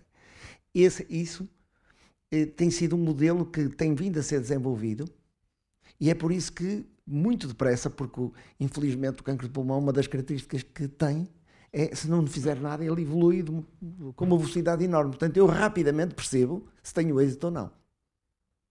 É uma questão de um, dois meses, três meses, seis meses, eu sei isso. E, portanto, foi um modelo. E esse modelo inicial, esse modelo em que nós começamos a, a, a aplicar o conhecimento molecular para identificar onde é que nós íamos atingir, é um modelo que tem vindo a ser desenvolvido e encontrado novos alvos, novos tratamentos. É por isso que as dificuldades que dizia aqui o, o, o professor António Araújo em relação à inovação, porque tudo isto é de um valor, um, um valor muito grande. E sendo um valor em termos de, económicos é uma coisa eh, complexa, porque temos que arcar com esse dinheiro. Isto é muito diferente num país em que, em que nós pagamos todos, pelo, pelo tratamento de todos, em, em, um país em que isso não acontece. Pronto. Bom, isto, eh, de facto, esta inovação tem sido todos os dias. Mesmo na imunoterapia, o que nós temos é que neste momento só um dos mecanismos conhecidos é que foi trazido à prática. Há imensos outros. E imensos que a gente não conhece. E por isso não temos aquela, ainda aquela eficiência que nós gostaríamos de ter, porque as pessoas vão cheias de esperança para um tratamento e, em alguns casos, a coisa não resulta. Mas o modelo está aí e está-se a desenvolver. Mas eu penso que, apesar de tudo, isto Estamos a falar em doença avançada, em que o doente tem, em que identificamos tumor em vários órgãos, proveniente de, de enfim, de, do, do, do cancro do pulmão, em que já está eh, localizado em vários órgãos, portanto, em situações avançadas, que são pelo menos 65% dos casos que nós diagnosticamos ainda, exatamente por aquilo que diz a canção, que é uma evolução eh, praticamente surda, que não, não, não se identifica. E, portanto, quando se identifica um sintoma, as coisas já estão muito à frente. E daí, na minha perspectiva, a importância da detecção precoce e do rastreio. Exatamente. Que eu acho que é uma situação que, pronto, tem muitos problemas, é, é, é complexa. Mas há uma experiência que eu presumo que nós, os três, todos temos, a maior parte dos casos em que nós conseguimos erradicar a doença são pessoas em que a doença é apanhada por acaso. Isto é uma situação que acontece. Portanto, Quando rastreio, falamos em cancro do pulmão e no rastreio do cancro do pulmão, falamos em quê? Falamos em fazer, eh, como todos os rastreios, tem que ser um exame simples, reprodutível, que não tenha problema nenhum para a pessoa. E nós hoje em dia temos um meio que se chama TAC, que toda a gente conhece. Há um TAC com baixa dose de radiação, que, enfim, que o problema que pode fazer à pessoa é praticamente irrelevante, e que eh, poderá identificar tumores em tamanho muito pequeno que, sendo diagnosticados, temos a esperança que eles só estejam localizados ali. E poder ter um tratamento local e a pessoa ter aí uma perspectiva, sempre entre aspas, porque na prática nós não podemos garantir a ninguém que está curado, mas uma expectativa de cura muito mais forte. Essa é a grande questão que se coloca neste momento para, para ser mais bem sucedido, permita modelizar esta, esta expressão, um, para ter resultados mais confortáveis, satisfatórios quando se lida com o cancro do pulmão? A evidência que existe e que é retirada de dois grandes ensaios clínicos, um nos Estados Unidos há mais de 10 anos e outro aqui na Europa, que foi publicado por azar quando a pandemia uh, irrompeu. Começou, sim, em 2020. Foi uma coisa que, que de facto prejudicou muito. Uh, eles dizem-nos que nós baixamos a mortalidade, de, vou ser assim, modesto, pelo menos 20%. Ora, eu não tenho droga nenhuma que me faça isso. E, portanto, este tipo de, de, de estratégia, que é uma estratégia relativamente simples, neste momento não é cara, nesta primeira fase, porque depois, isto depois tem, eu, eu já lhe disse, portanto, é uma coisa que nós, nós todos aqui discutimos há mais de 10 anos e estamos com um trabalho em mão para ver se criamos um modelo de implementação para o propor à sociedade. Vamos, vamos ir propor um dia deste, vamos ir fazer, não é? Às pessoas, para as pessoas o pesarem, para ver se, se faz sentido, se não faz sentido penso que é uma situação que eventualmente poderá eh, ajudar-nos um pouco e reduzir aqueles 65% e para para 50%. Pronto. Isso era um impacto enorme e um impacto enorme económico, porque o tratamento de um cancro precoce não uhum. tem nada a ver com o tratamento de um cancro avançado. Uma fase mais avançada. António Araújo, é possível, é expectável travar o, o crescimento de mortes, quando falamos, obviamente, do cancro, que tem uma, a pior expressão desse ponto de vista, o, o do pulmão. Um, e isso, enfim, a questão de vida-morte liga também com uh, os cuidados paliativos uh, que temos que dar, a atenção que temos que dar aos doentes e aos familiares. Muito bem. Tra travar o número de mortes. Nós podemos travar o número de mortes do cancro de pulmão de duas formas. Uma a curtíssimo prazo, implementando um programa de rastreio, conforme o professor Venceslau Espanhol estava a falar, e outra de médio e longo prazo, como tentando diminuir o consumo de tabaco, tentando levar os fumadores a deixar de fumar, e com isto conseguiríamos reduzir não só o número de mortes, mas o número de casos de cancro de pulmão. Isto é claro, é evidente, não há discussão nenhuma sobre isto. Relativamente aos cuidados paliativos, é evidente que os cuidados paliativos são uma área muito importante no, no cancro de pulmão, no caso do cancro de pulmão, porque infelizmente muitos dos nossos doentes vão precisar deles ainda. A doutora Bárbara falou nisso logo no, no início de, deste debate. E, portanto, eles têm que fazer parte da consulta de grupo multidisciplinar e mudarmos um bocado aquela mentalidade de que os cuidados ditos paliativos são cuidados apenas de fim de vida. Os cuidados paliativos devem acompanhar os doentes desde o diagnóstico e devem ir aumentando a sua presença e a sua ação com o doente conforme a doença for evoluindo. É evidente que neste, nesta, nesta questão dos cuidados paliativos Portugal está muito mal. Está muito mal porque tem um déficit muito grande de camas de cuidados paliativos, de unidades de cuidados paliativos, para poder dar apoio depois, quando estamos em fases bastante mais avançadas, dar apoio aos doentes e às famílias dos doentes. E depois temos ainda um outro apoio, é que Portugal negligenciou sempre muito a questão dos cuidadores informais. Saiu aqui há dias o Estatuto do Cuidador Informal, que já foi, felizmente, um passo no sentido certo. E eles podem ter um papel determinante Mas ainda há no muito acompanhamento. Ainda a fazer. Sim, claro.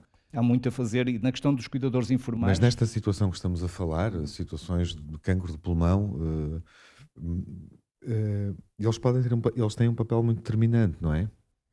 É evidente. Esta questão Dadas dos cuidadores informais, da doença e, pensem, e, e as dificuldades quando que, estão a sofrer, que uma pessoa sente, o sofrimento que tem. Claro, quando estão a sofrer, se querem estar num hospital com estranhos ou se querem estar em casa rodeado da família. Casa. Desde que essa família, desde que os cuidadores informais possam ter formação, formação e equipamento também, apoio por uma sim. instituição de retaguarda que lhes dê apoio quando é necessário e depois verem as suas condições profissionais e de vida salvaguardadas. Porque é evidente que, neste momento, se nós pretendermos cuidar do nosso pai ou da nossa mãe a tempo inteiro, no fim de vida dele, vamos ter que deixar praticamente de trabalhar e estamos sujeitos a ser despedidos. E se isso não acontecer, se metermos baixa ou para acompanhamento de terceira pessoa, é por um muito curto espaço de tempo e depois, ainda por cima, tem implicações em termos de tempo de contagem, tempo para reforma e tudo isso. Quer dizer, a pessoa Também é acaba por, isso por ser que aumenta o número penalizada. de pessoas nos hospitais que já deveriam ter alta e claro, que permanecem. É? Claro, e sai muito mais caro ter uma pessoa dentro do hospital internada do que uma pessoa em casa ao cuidado da família. E o preço é completamente diferente. Bárbara Parente, falamos aqui da necessidade de combatermos eh, multidisciplinarmente esta, esta, esta doença, uh, acho que faltou um aspecto, que é a questão do apoio psicológico da saúde mental, quer dos pacientes, quer das famílias, que é uma dimensão muito importante, uh, penso eu.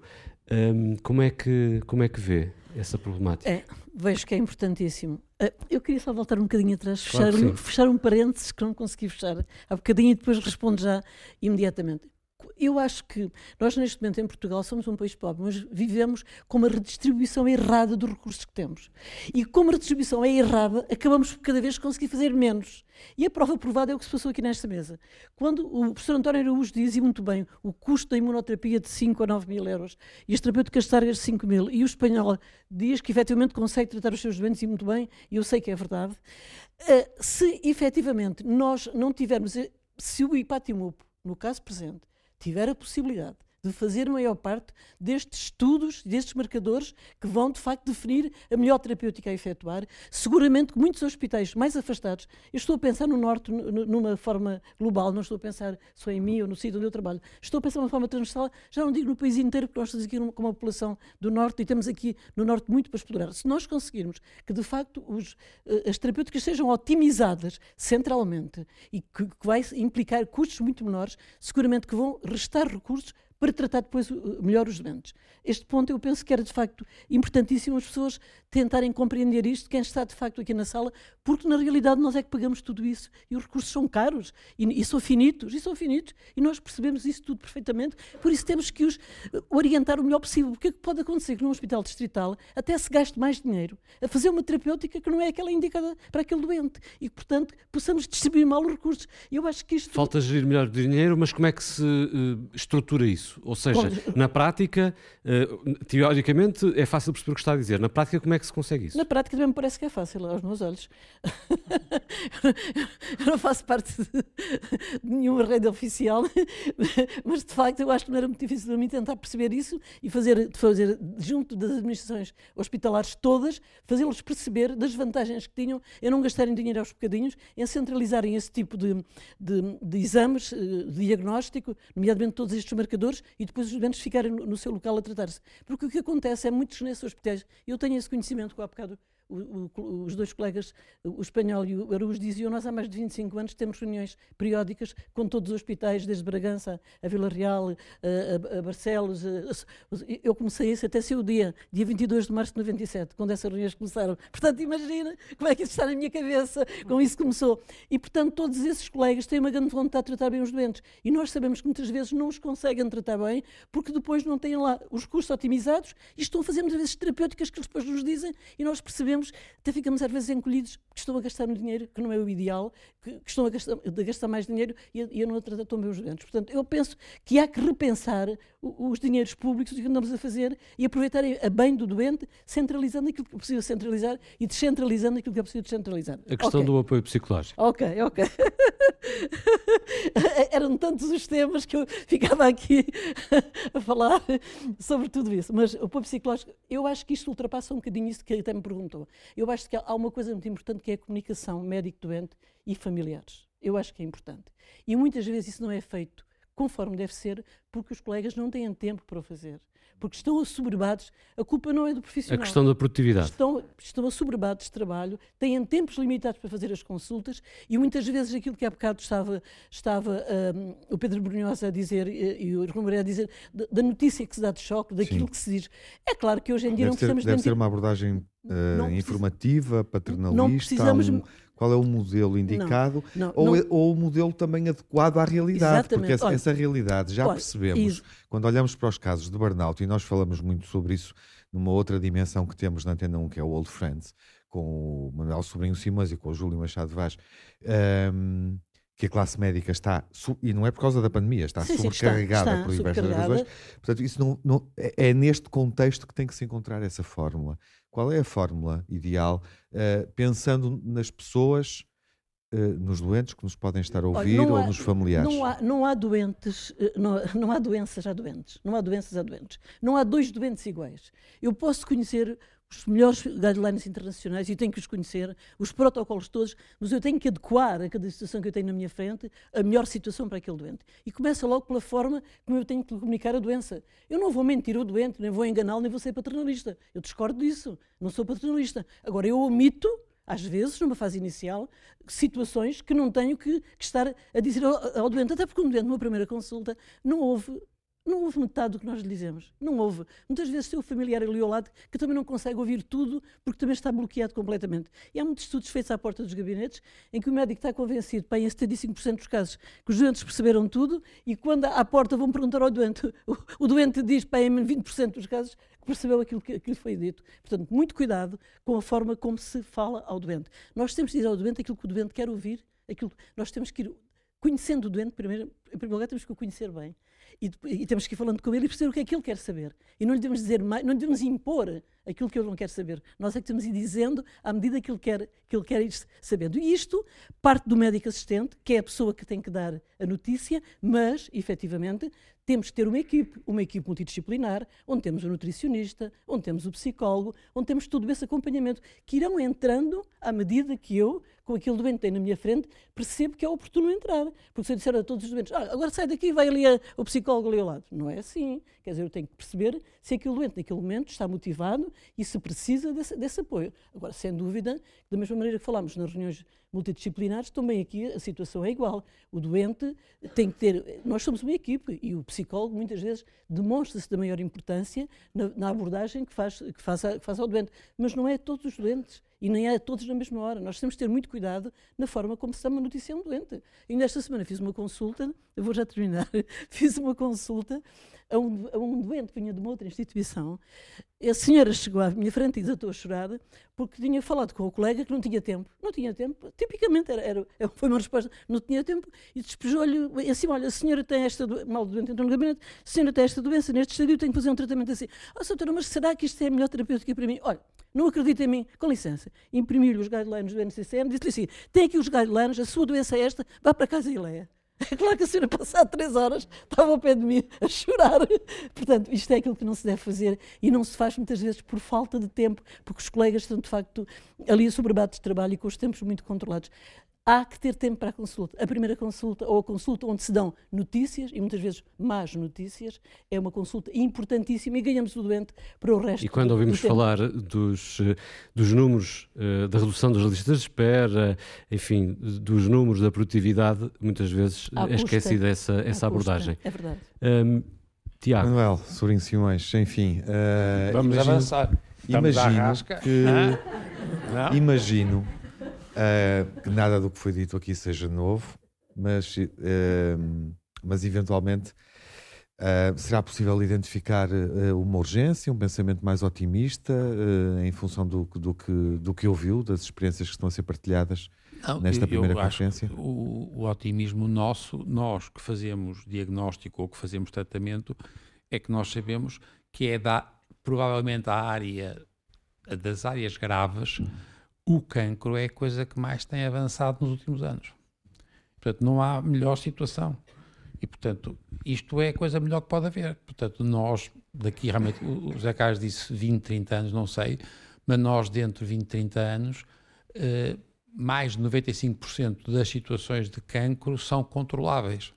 Portanto, é uma coisa estupenda. Quer dizer, eu sei é que depois, em relação a pessoas que a gente gosta muito, nossas amigas, e que estão muito doentes ou que estão mu- muito aflitas, individualmente isto é terrível. E, portanto, eu percebo que a gente tem uma, uma ideia muito, um bocado, esta ideia dos grandes números e depois se é no Senhor Simões, é uma chatice. Mas é é a minha coisa, e de resto sentido, todos eles disseram a mesma coisa. E até o, o espanhol até foi ali entusiasta. Epá, chapou. Mas eh, é verdade, portanto, nós sabemos que as coisas estão a melhorar imenso. Eh, Portanto, não é tanto. Nós temos mais dificuldades em coisas. O, o apoio em casa dos cuidadores, percebem? Quer dizer, nós temos muito mais problemas sociais e de organização do que da ciência médica em relação a uma doença que é terrível, mas que é totalmente controlável no 10, 15, 20 anos. Já foi mais otimista do que, do que, do que o António e registramos que a direção do. Exatamente, a direção do Ipatimub está muito alinhada uh, neste otimismo. Bom, uh, alguém quer fazer uh, uma pergunta ou uma observação e vamos ter que ser breves nessa gestão. Temos uma inscrição, fica feita e ficamos por aí, enfim, logo vemos. Vamos avançar para, uh, para um momento em que colocaremos outras questões. Não sei se vamos encontrar o Sr. Simões uh, neste Vox Pop do que o Ou alguma pergunta para o preparou. Sr. Simões? mas, mas, uh, mas, mas sim, vamos perceber que quando chega ao Sr. Simões é tramado e vamos ouvir pessoas que, tal como nós, colocam questões de senso comum sobre o cancro e especificamente o cancro do pulmão. E depois de ouvirmos estes depoimentos, estes testemunhos, ahm, voltaremos para, para uma reflexão final para encerrar a conferência.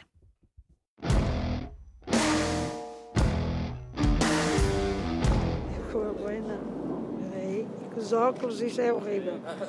Eu tive muita consciência porque eu fumei durante 20 anos, por uma brincadeira, uma coisa da. Pronto.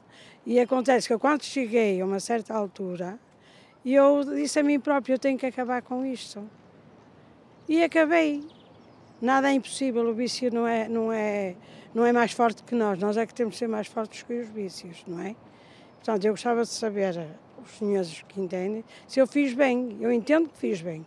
Eh, eu acho que mesmo que consiga deixar de fumar, que não tenho grande validade, valor, eh, digamos, na, na continuidade da vida, percebe?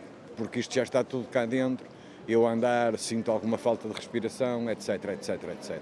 Nos dias de hoje, os jovens estão a optar por deixar de fumar cigarros e fumar pelo fumo de cigarros eletrónicos, como os ICs. Qual é a influência que esse tipo de cigarros tem em relação ao cancro do pulmão? Eu gostava de saber se não fazem pior que o próprio cigarro. A, a minha opinião, apesar de nunca ter fumado aquilo, é que aquilo não presta para nada. Que, que ainda deve ser pior que o tabaco. E como é algo muito novo e que a população jovem está a aderir muito, acho que era importante sabermos dados relativamente a isso. E também não sei porque é que supostamente temos pessoas que fumam, como o meu pai, há 40 anos e até se vão aguentando, mas depois temos pessoas que que não fumam, não é? E depois têm cancro do pulmão e, muitas vezes fatal. Então eu gostaria de saber como é que é possível, uh, se é um fator, um, se é uma pretensão já familiar, se há outras questões que não são vistas e que deveriam ser vistas, o que é que está a ser estudado em relação a isso, porque faz mesmo muita espécie. Portanto, há, cancros que eu tenho noção que têm uma carga genética, um, nomeadamente o cancro da mama, e, um, e queria perceber se este também é o caso deste do cancro do pulmão, se também tem alguma carga genética ou não. Tanto é que muitas vezes é verificado que doentes que vêm a desenvolver cancro do pulmão têm antecedentes nesse sentido. Mas até que ponto é que é genética e não os fatores onde os, onde os jovens ou os doentes foram criados? Por exemplo, muitos deles vêm de famílias em que os pais eram fumadores. Foi a genética ou foi a parte do ambiente? O pulmão pode ser atingido e levar com cancro por, por alguma outra coisa sem ser tabaco? Pessoas que trabalham diretamente com produtos químicos, acho que poderá ser uh, fatores de risco. Em países, há muitos países que a poluição, por exemplo, a Índia, eles têm um índice de poluição muito alto e acho que por isso as doenças e as mesmas doenças do pulmão acho que são muito altas, acho que tem muito a ver com uh, o clima.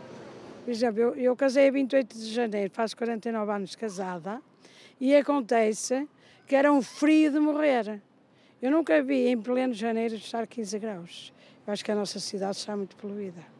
Está com um, um buraco de ozono um bocado forte. Porque eu acho que afeta, sim, Aqui no Porto acho que ainda não estamos num nível assim muito grande, mas tal como a minha amiga referiu na Índia, sem dúvida eu acho que afeta e só se fala muito no tabaco, mas eu acho que cada vez mais se preocupam mais com as condições climáticas. Também acho que tem um impacto grande, sim.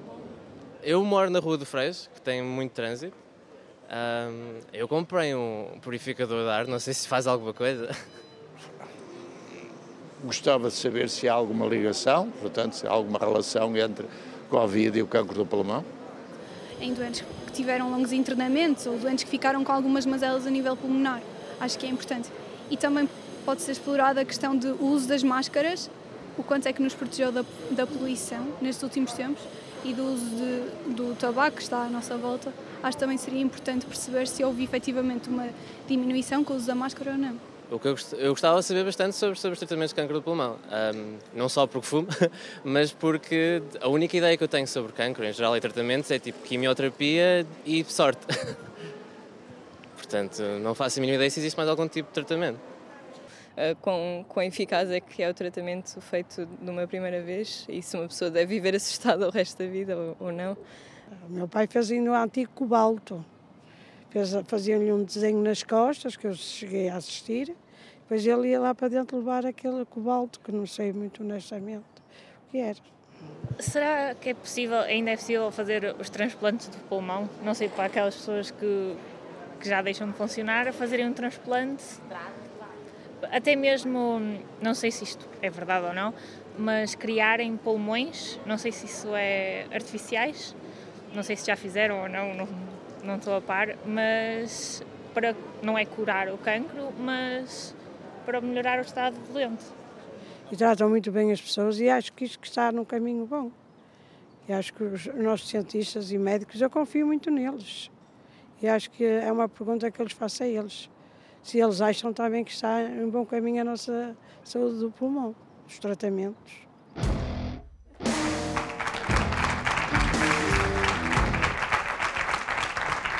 Várias, de certa forma, eh, várias certa questões forma aqui levantadas, quentinho. algumas não, já Não resisto não é? a dizer que, de certa forma, está quentinho, não é? Está calor. Pronto. Essa questão está respondida. é? Sim, mas Essa há aqui está. várias questões importantes, nomeadamente eu retive, bom, as questões genéticas, as questões ambientais, a relação entre a Covid e o, o- a doença, eh, do, do- o, o cancro do pulmão, e também uma questão aqui que eh, uma das, eh, das pessoas que escutamos faz, que é porque é que uma pessoa que, por exemplo, é grande fumadora eh, eh, não tem um cancro de pulmão e uma pessoa que não é pode ter. O que é que influi mais, para além da questão do tabaco? É a questão ambiental, a questão genética? É o quê? Não sei quem é que quer responder.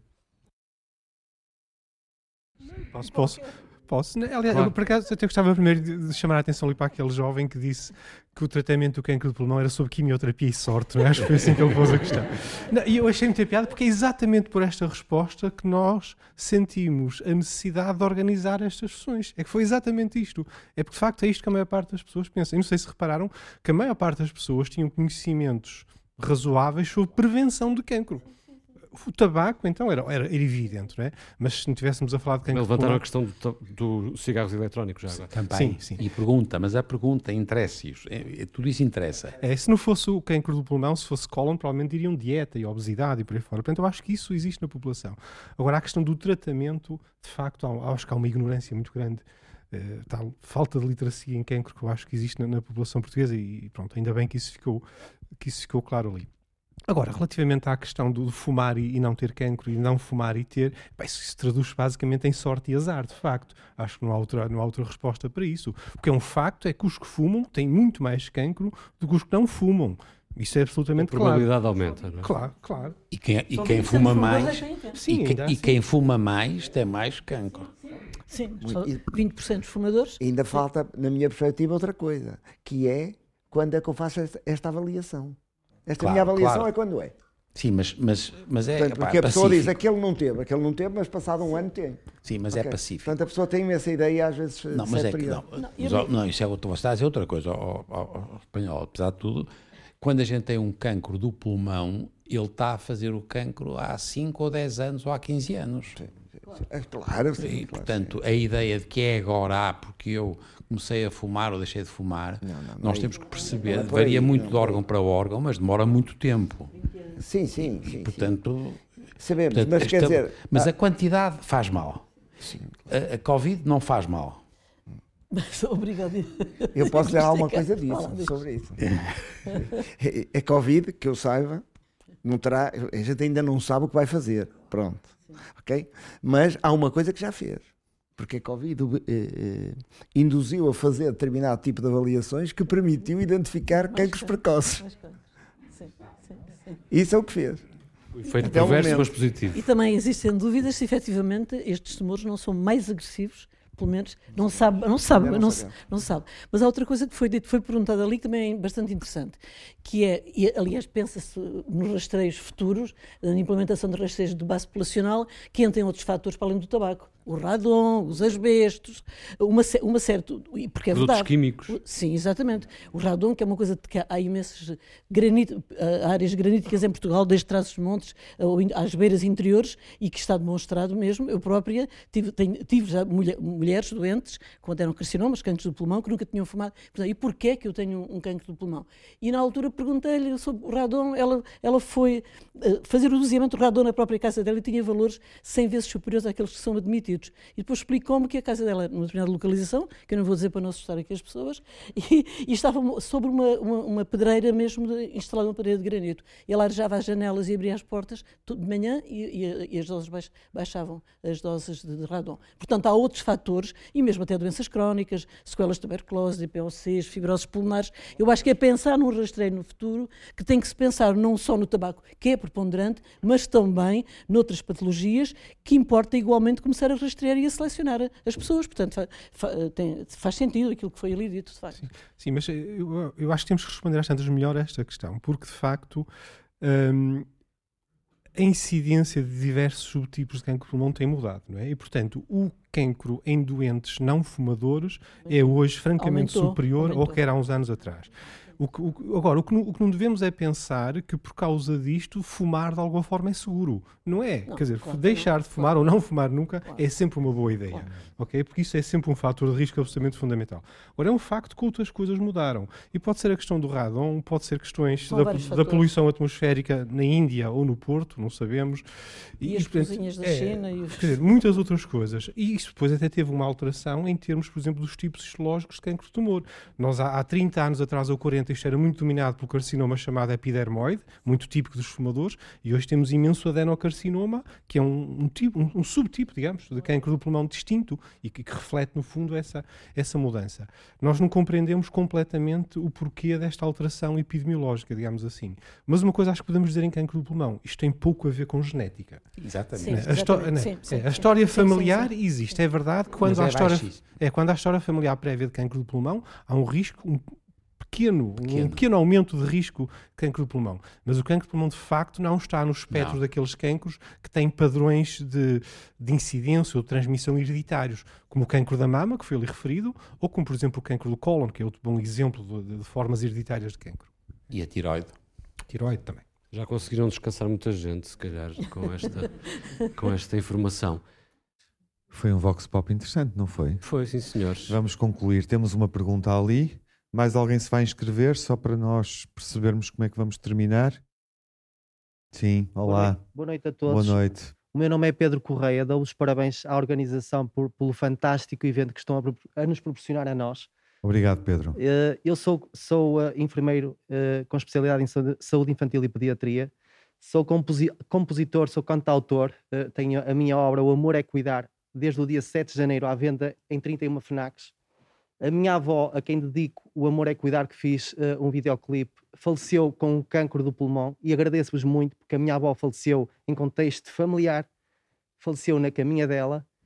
Tive uma luz que eu tenho a minha fé e acho que nós temos de ter acreditar em alguma coisa. Tive uma luz que me fez homenagear a minha avó com este, com este, com este tema e, e, escrevi também dedicado à minha escola primária.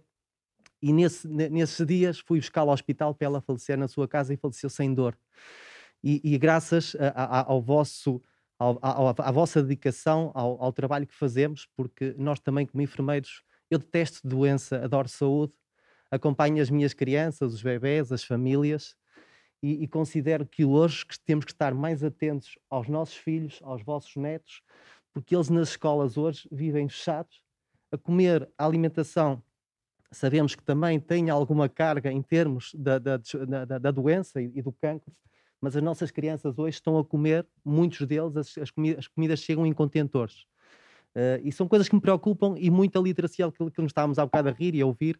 Acho que é importante apostarmos mais na prevenção e acho que é isso que está a fazer, uh, e, mas acho que é, é, é, essencial a saúde escolar, estarmos mais junto de, dos nossos.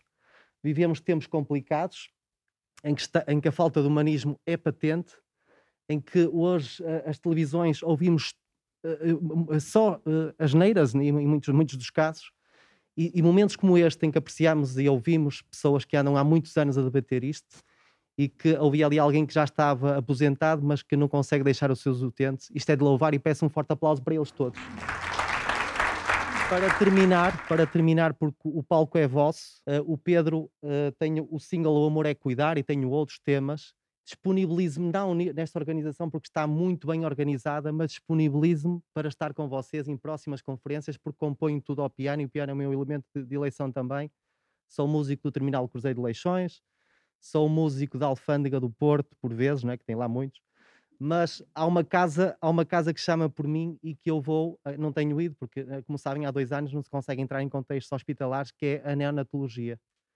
Eh, a maternidade de Júlio Diniz, não sei se alguém nasceu lá, mas vou cantar todos os dias 17 de novembro e, uh, e pronto. E a criança é, é, importante e o idoso, e obrigado a todos. Obrigado. Há mais alguma pergunta? Sim, é isso. Ficamos em silêncio à espera.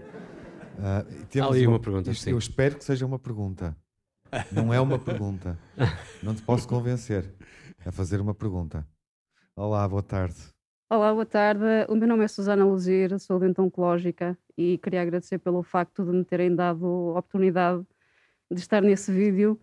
Eh, queria dizer que, de facto, doença, o cancro é uma doença, não é uma doença boa, mas uma das coisas que eu aprendi foi que eu retirei coisas muito mais positivas do que negativas e eu passo a minha vida a agradecer e queria aproveitar que estou aqui entre pessoas que não me conhecem de lado nenhum e eu também não conheço ninguém que está aqui. E é bom perceber que existem pessoas, uh, médicos, uh, cientistas, investigadores que se dedicam é salvar-nos e, portanto, de uma forma direta ou indireta, eu queria agradecer a todos porque vocês salvaram-me. Obrigada.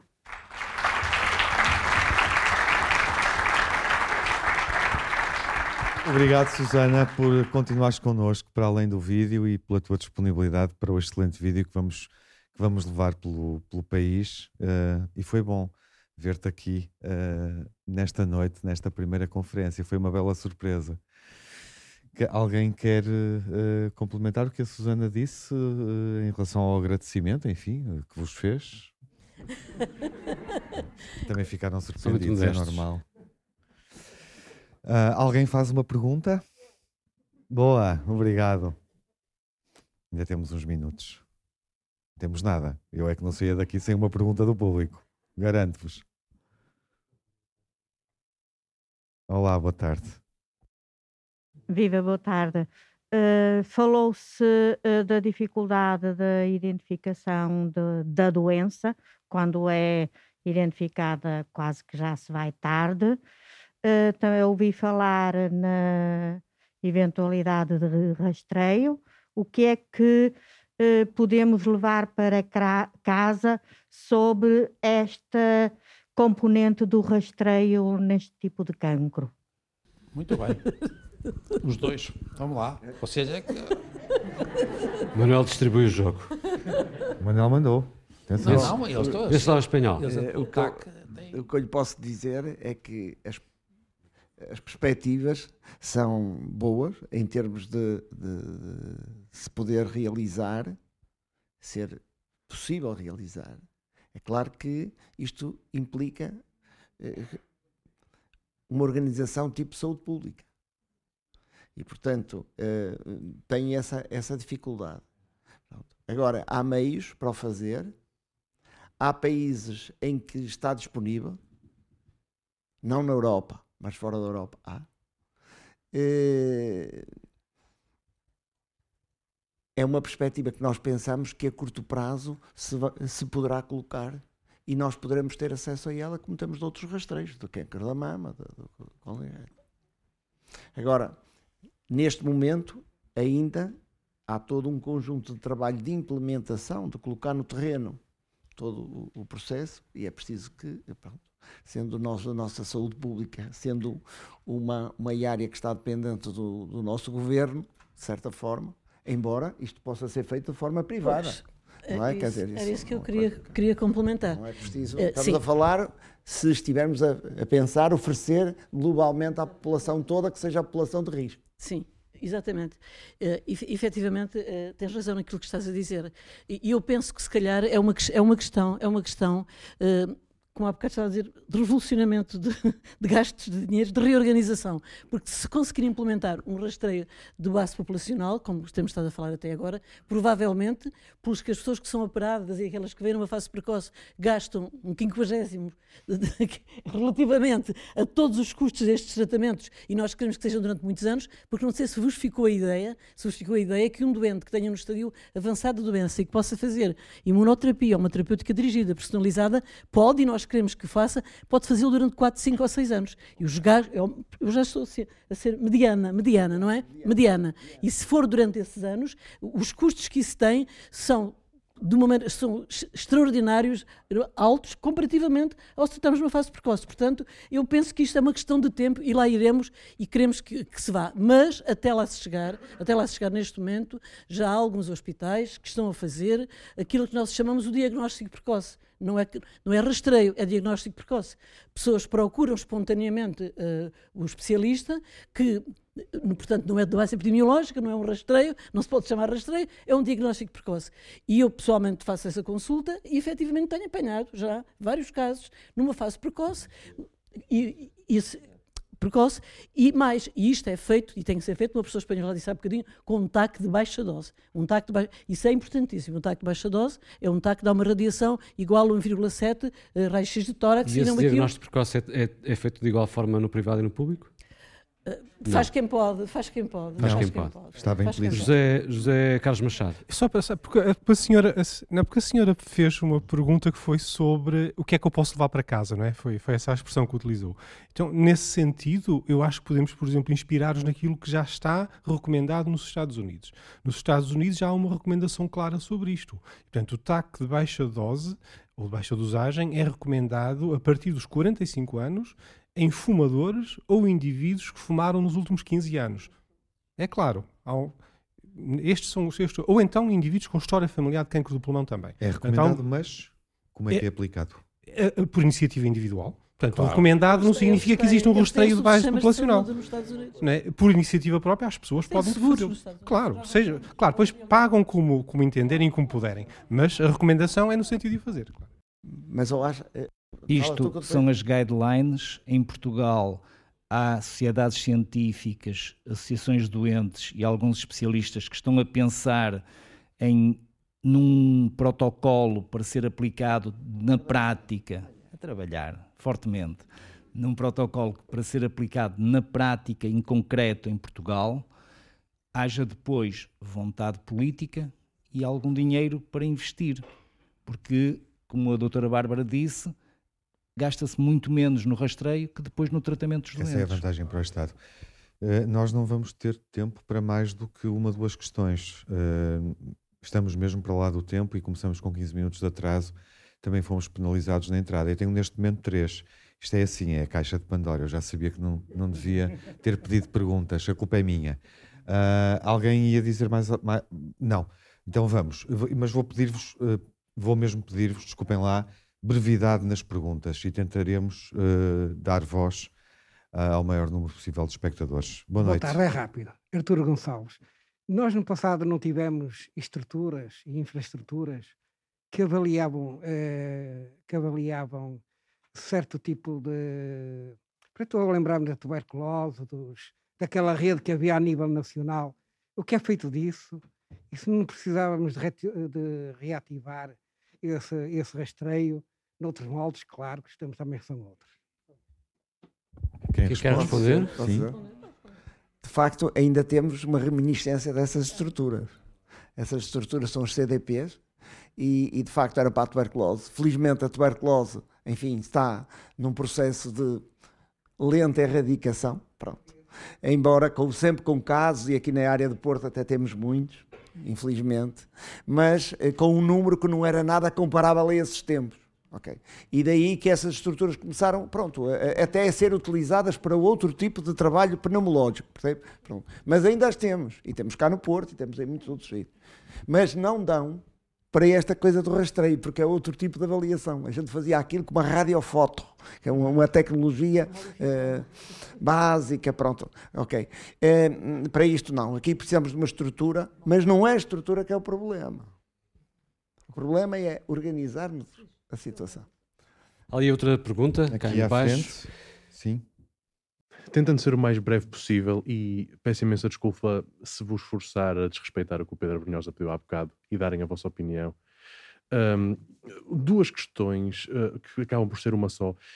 Primeiro, ah, um- pode considerar-se um rastreio se algo não for feito de forma pública? E segundo, e mais importante, de que forma é que se pode conjugar essa, essa, essa avaliação que foi feita pela maior parte do painel de que a descentralização está a tornar-se um problema devido à ineficiência de custos e à produção em, em escala e em massa de análise, todas essas questões, com a questão de um rastreio para o cancro do pulmão.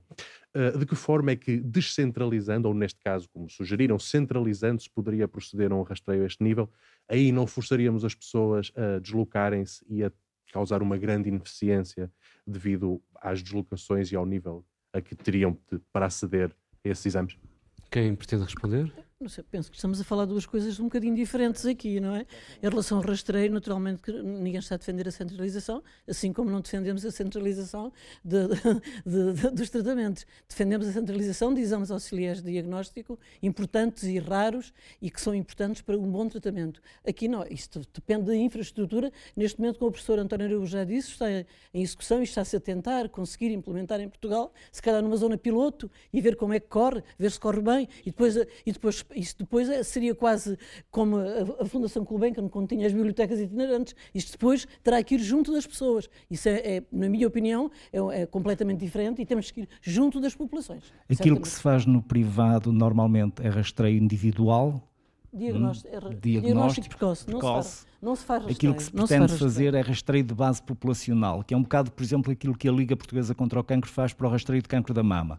Arranjar taques em caminhões e eles percorrerem que, o norte do país, fazem aspecto, a imagem, a leitura é feita que nesse aspecto, a pergunta era, é, é aí que entra a tal dimensão pública, porque claro. sem essa dimensão pública não há Evidente. esse rastreio de base populacional. Embora, embora, e isso é uma, é um, uma estratégia do Reino Unido, por, um, um, caminhão com taca à beira do, do, de um shopping, por exemplo, as pessoas. Isto porquê?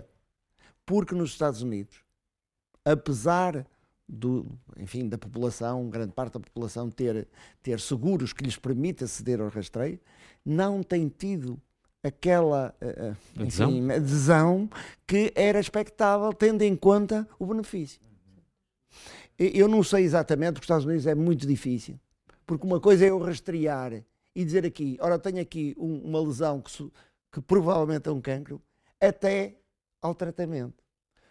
Ou seja, eu tenho depois aqui um conjunto de coisas que tenho que fazer que eu não sei se estão cobertas por esse seguro dessa pessoa que vai lá. lá porque aquilo é, é pronto, isto é uma coisa assim. E é uma nós... realidade muito desigual, não é? Há, muito, há uma fatia não, significativa da população lá, tem qualquer seguro. para ir ao rastreio. Mas depois, ora bem, agora o senhor tem que fazer isto e, e, e vai, ter que pagar... o seguro uh, cobre, não cobre? 50 mil dólares para, ver, para fazer o resto.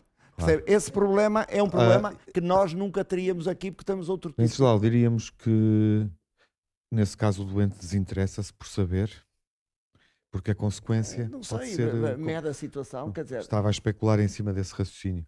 Uh, nunca tinha ouvido essa informação. Alguém tinha pedido há Penso pouco... que lá atrás havia uma pergunta também. Exato, ali. Uh, mais uma, mais uma pequena uma, uma intervenção a partir da plateia. Uh, não sei se me escapou mais alguém há pouco. Não? Então vamos terminar com esta com esta pergunta, intervenção. Olá, boa noite. Um, olá, boa noite. Uh, minha questão seria: fala-se muito sobre a importância da literacia na saúde, um, em termos de, como vocês referiram, para o doente perceber aquilo que lhe estava a ser explicado e para mais tarde também conseguir uh, perceber as decisões terapêuticas. E sei que noutro tipo de cancros é muito importante essa literacia no caso do diagnóstico. Por exemplo, no cancro da mama, com a palpação. Agora, a minha questão seria: qual é que vocês pensam que é a importância da literacia no cancro, no diagnóstico do cancro do pulmão? Ou seja, como é que ela poderia ser aplicada, não só numa, num contexto de perceber as decisões terapêuticas e que lhe está a ser dito, mas num contexto de procurar mais precocemente uh, um diagnóstico e até mesmo, se calhar, identificar fatores de risco e uh, fatores e sintomas que possam ser preocupantes e indicativos de, do cancro. Sim. Sim, nós não falamos, de facto, aqui num tema que é importante, mas também não houve tempo para tudo, que são os sinais e os sintomas da, da doença, não é? E eu, eu, também não gostava um bocadinho que saíssemos daqui sem dizermos qualquer coisa em relação a isso. E, portanto, nós não temos neste momento, está visto, em Portugal, um rastreio público de base epidemiológica populacional que se possa fazer. Havemos ter, com certeza, e expectativa que sim. O que é que nós podemos ter neste momento? Podemos alertar. Qual é a mensagem que nós podemos deixar aqui nesta assistência? É que se têm fatores de risco, se tem alguma clínica por mais pobre que seja, se tem uma tosse com mais duas semanas de evolução, se tem uma expectoração com sangue, se tem uma dor nas costas prolongada, às vezes até dores na coluna e as pessoas vão aos fisiatras e começam a fazer fisiatria e depois descobre-se que é qualquer lesão na coluna. Portanto, estarem atentos e alerta para todos os sinais e sintomas, uh, nomeadamente cansaço, falta de ar, uh, quebra de estado geral, emagrecimento, que são comuns a outras doenças. E não vamos sair daqui a pensar agora toda a gente tem um sintoma desses, que está doente, atenção. Ainda neste contexto vai-se logo fazer um teste de Covid, não é? Claro, mas, mas isso é obrigatório. Mas isso está a acontecer há dois anos esta parte. Qualquer doente que vá à urgência com falta de ar, passa logo para a parte dos respiratórios da Covid, faz o teste e depois a seguir é que, como há bocado diziam, depois diagnosticam-se os cancros. Depois, depois dá negativo, está tudo bem, bom, afinal. Alertar, de facto, para os sinais e sintomas precoces é aquilo que podemos fazer. Não sei se quer acrescentar mais posso, Posso só acrescentar? Acho que devia ter ficado claro, por aquilo que os nossos três clínicos disseram, que um doente informado é um melhor doente.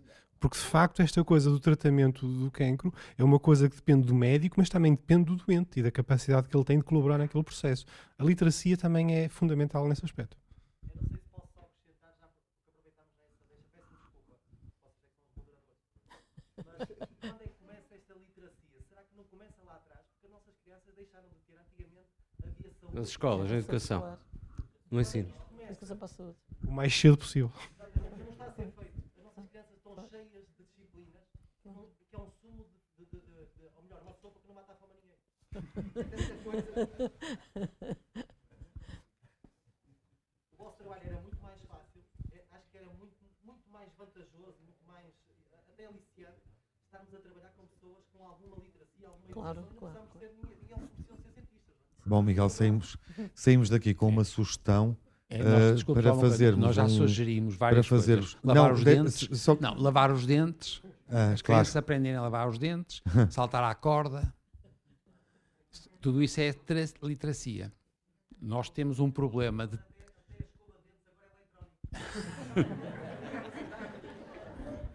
E não é pior, não é pior. Tem as suas vantagens, a tecnologia.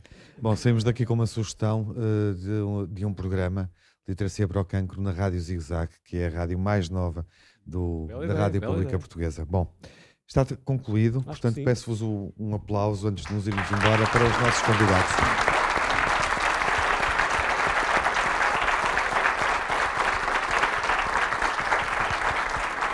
E muito, e muito obrigado a todos, naturalmente, pela vossa presença. Temos na rádio encontro marcado para eh, Braga É e presencialmente, claro está, eh, vamos também encontrar uma plateia em Braga para falar e tratar o cancro por tu. E obviamente que quem na quinta-feira quiser ir a Braga avançar para a reflexão que faremos sobre o cancro da mama, ahm, podem inscrever-se. informa- já estão abertas as inscrições ah, e, portanto, podem, através do e-mail ou procurar o link da plataforma que permite a inscrição e acompanharem-nos. Enfim, em Braga, em Vila Real, em Coimbra, onde quiserem, ah, podem ir à nossa procura. Obrigado por terem vindo. Fiquem bem, com saúde.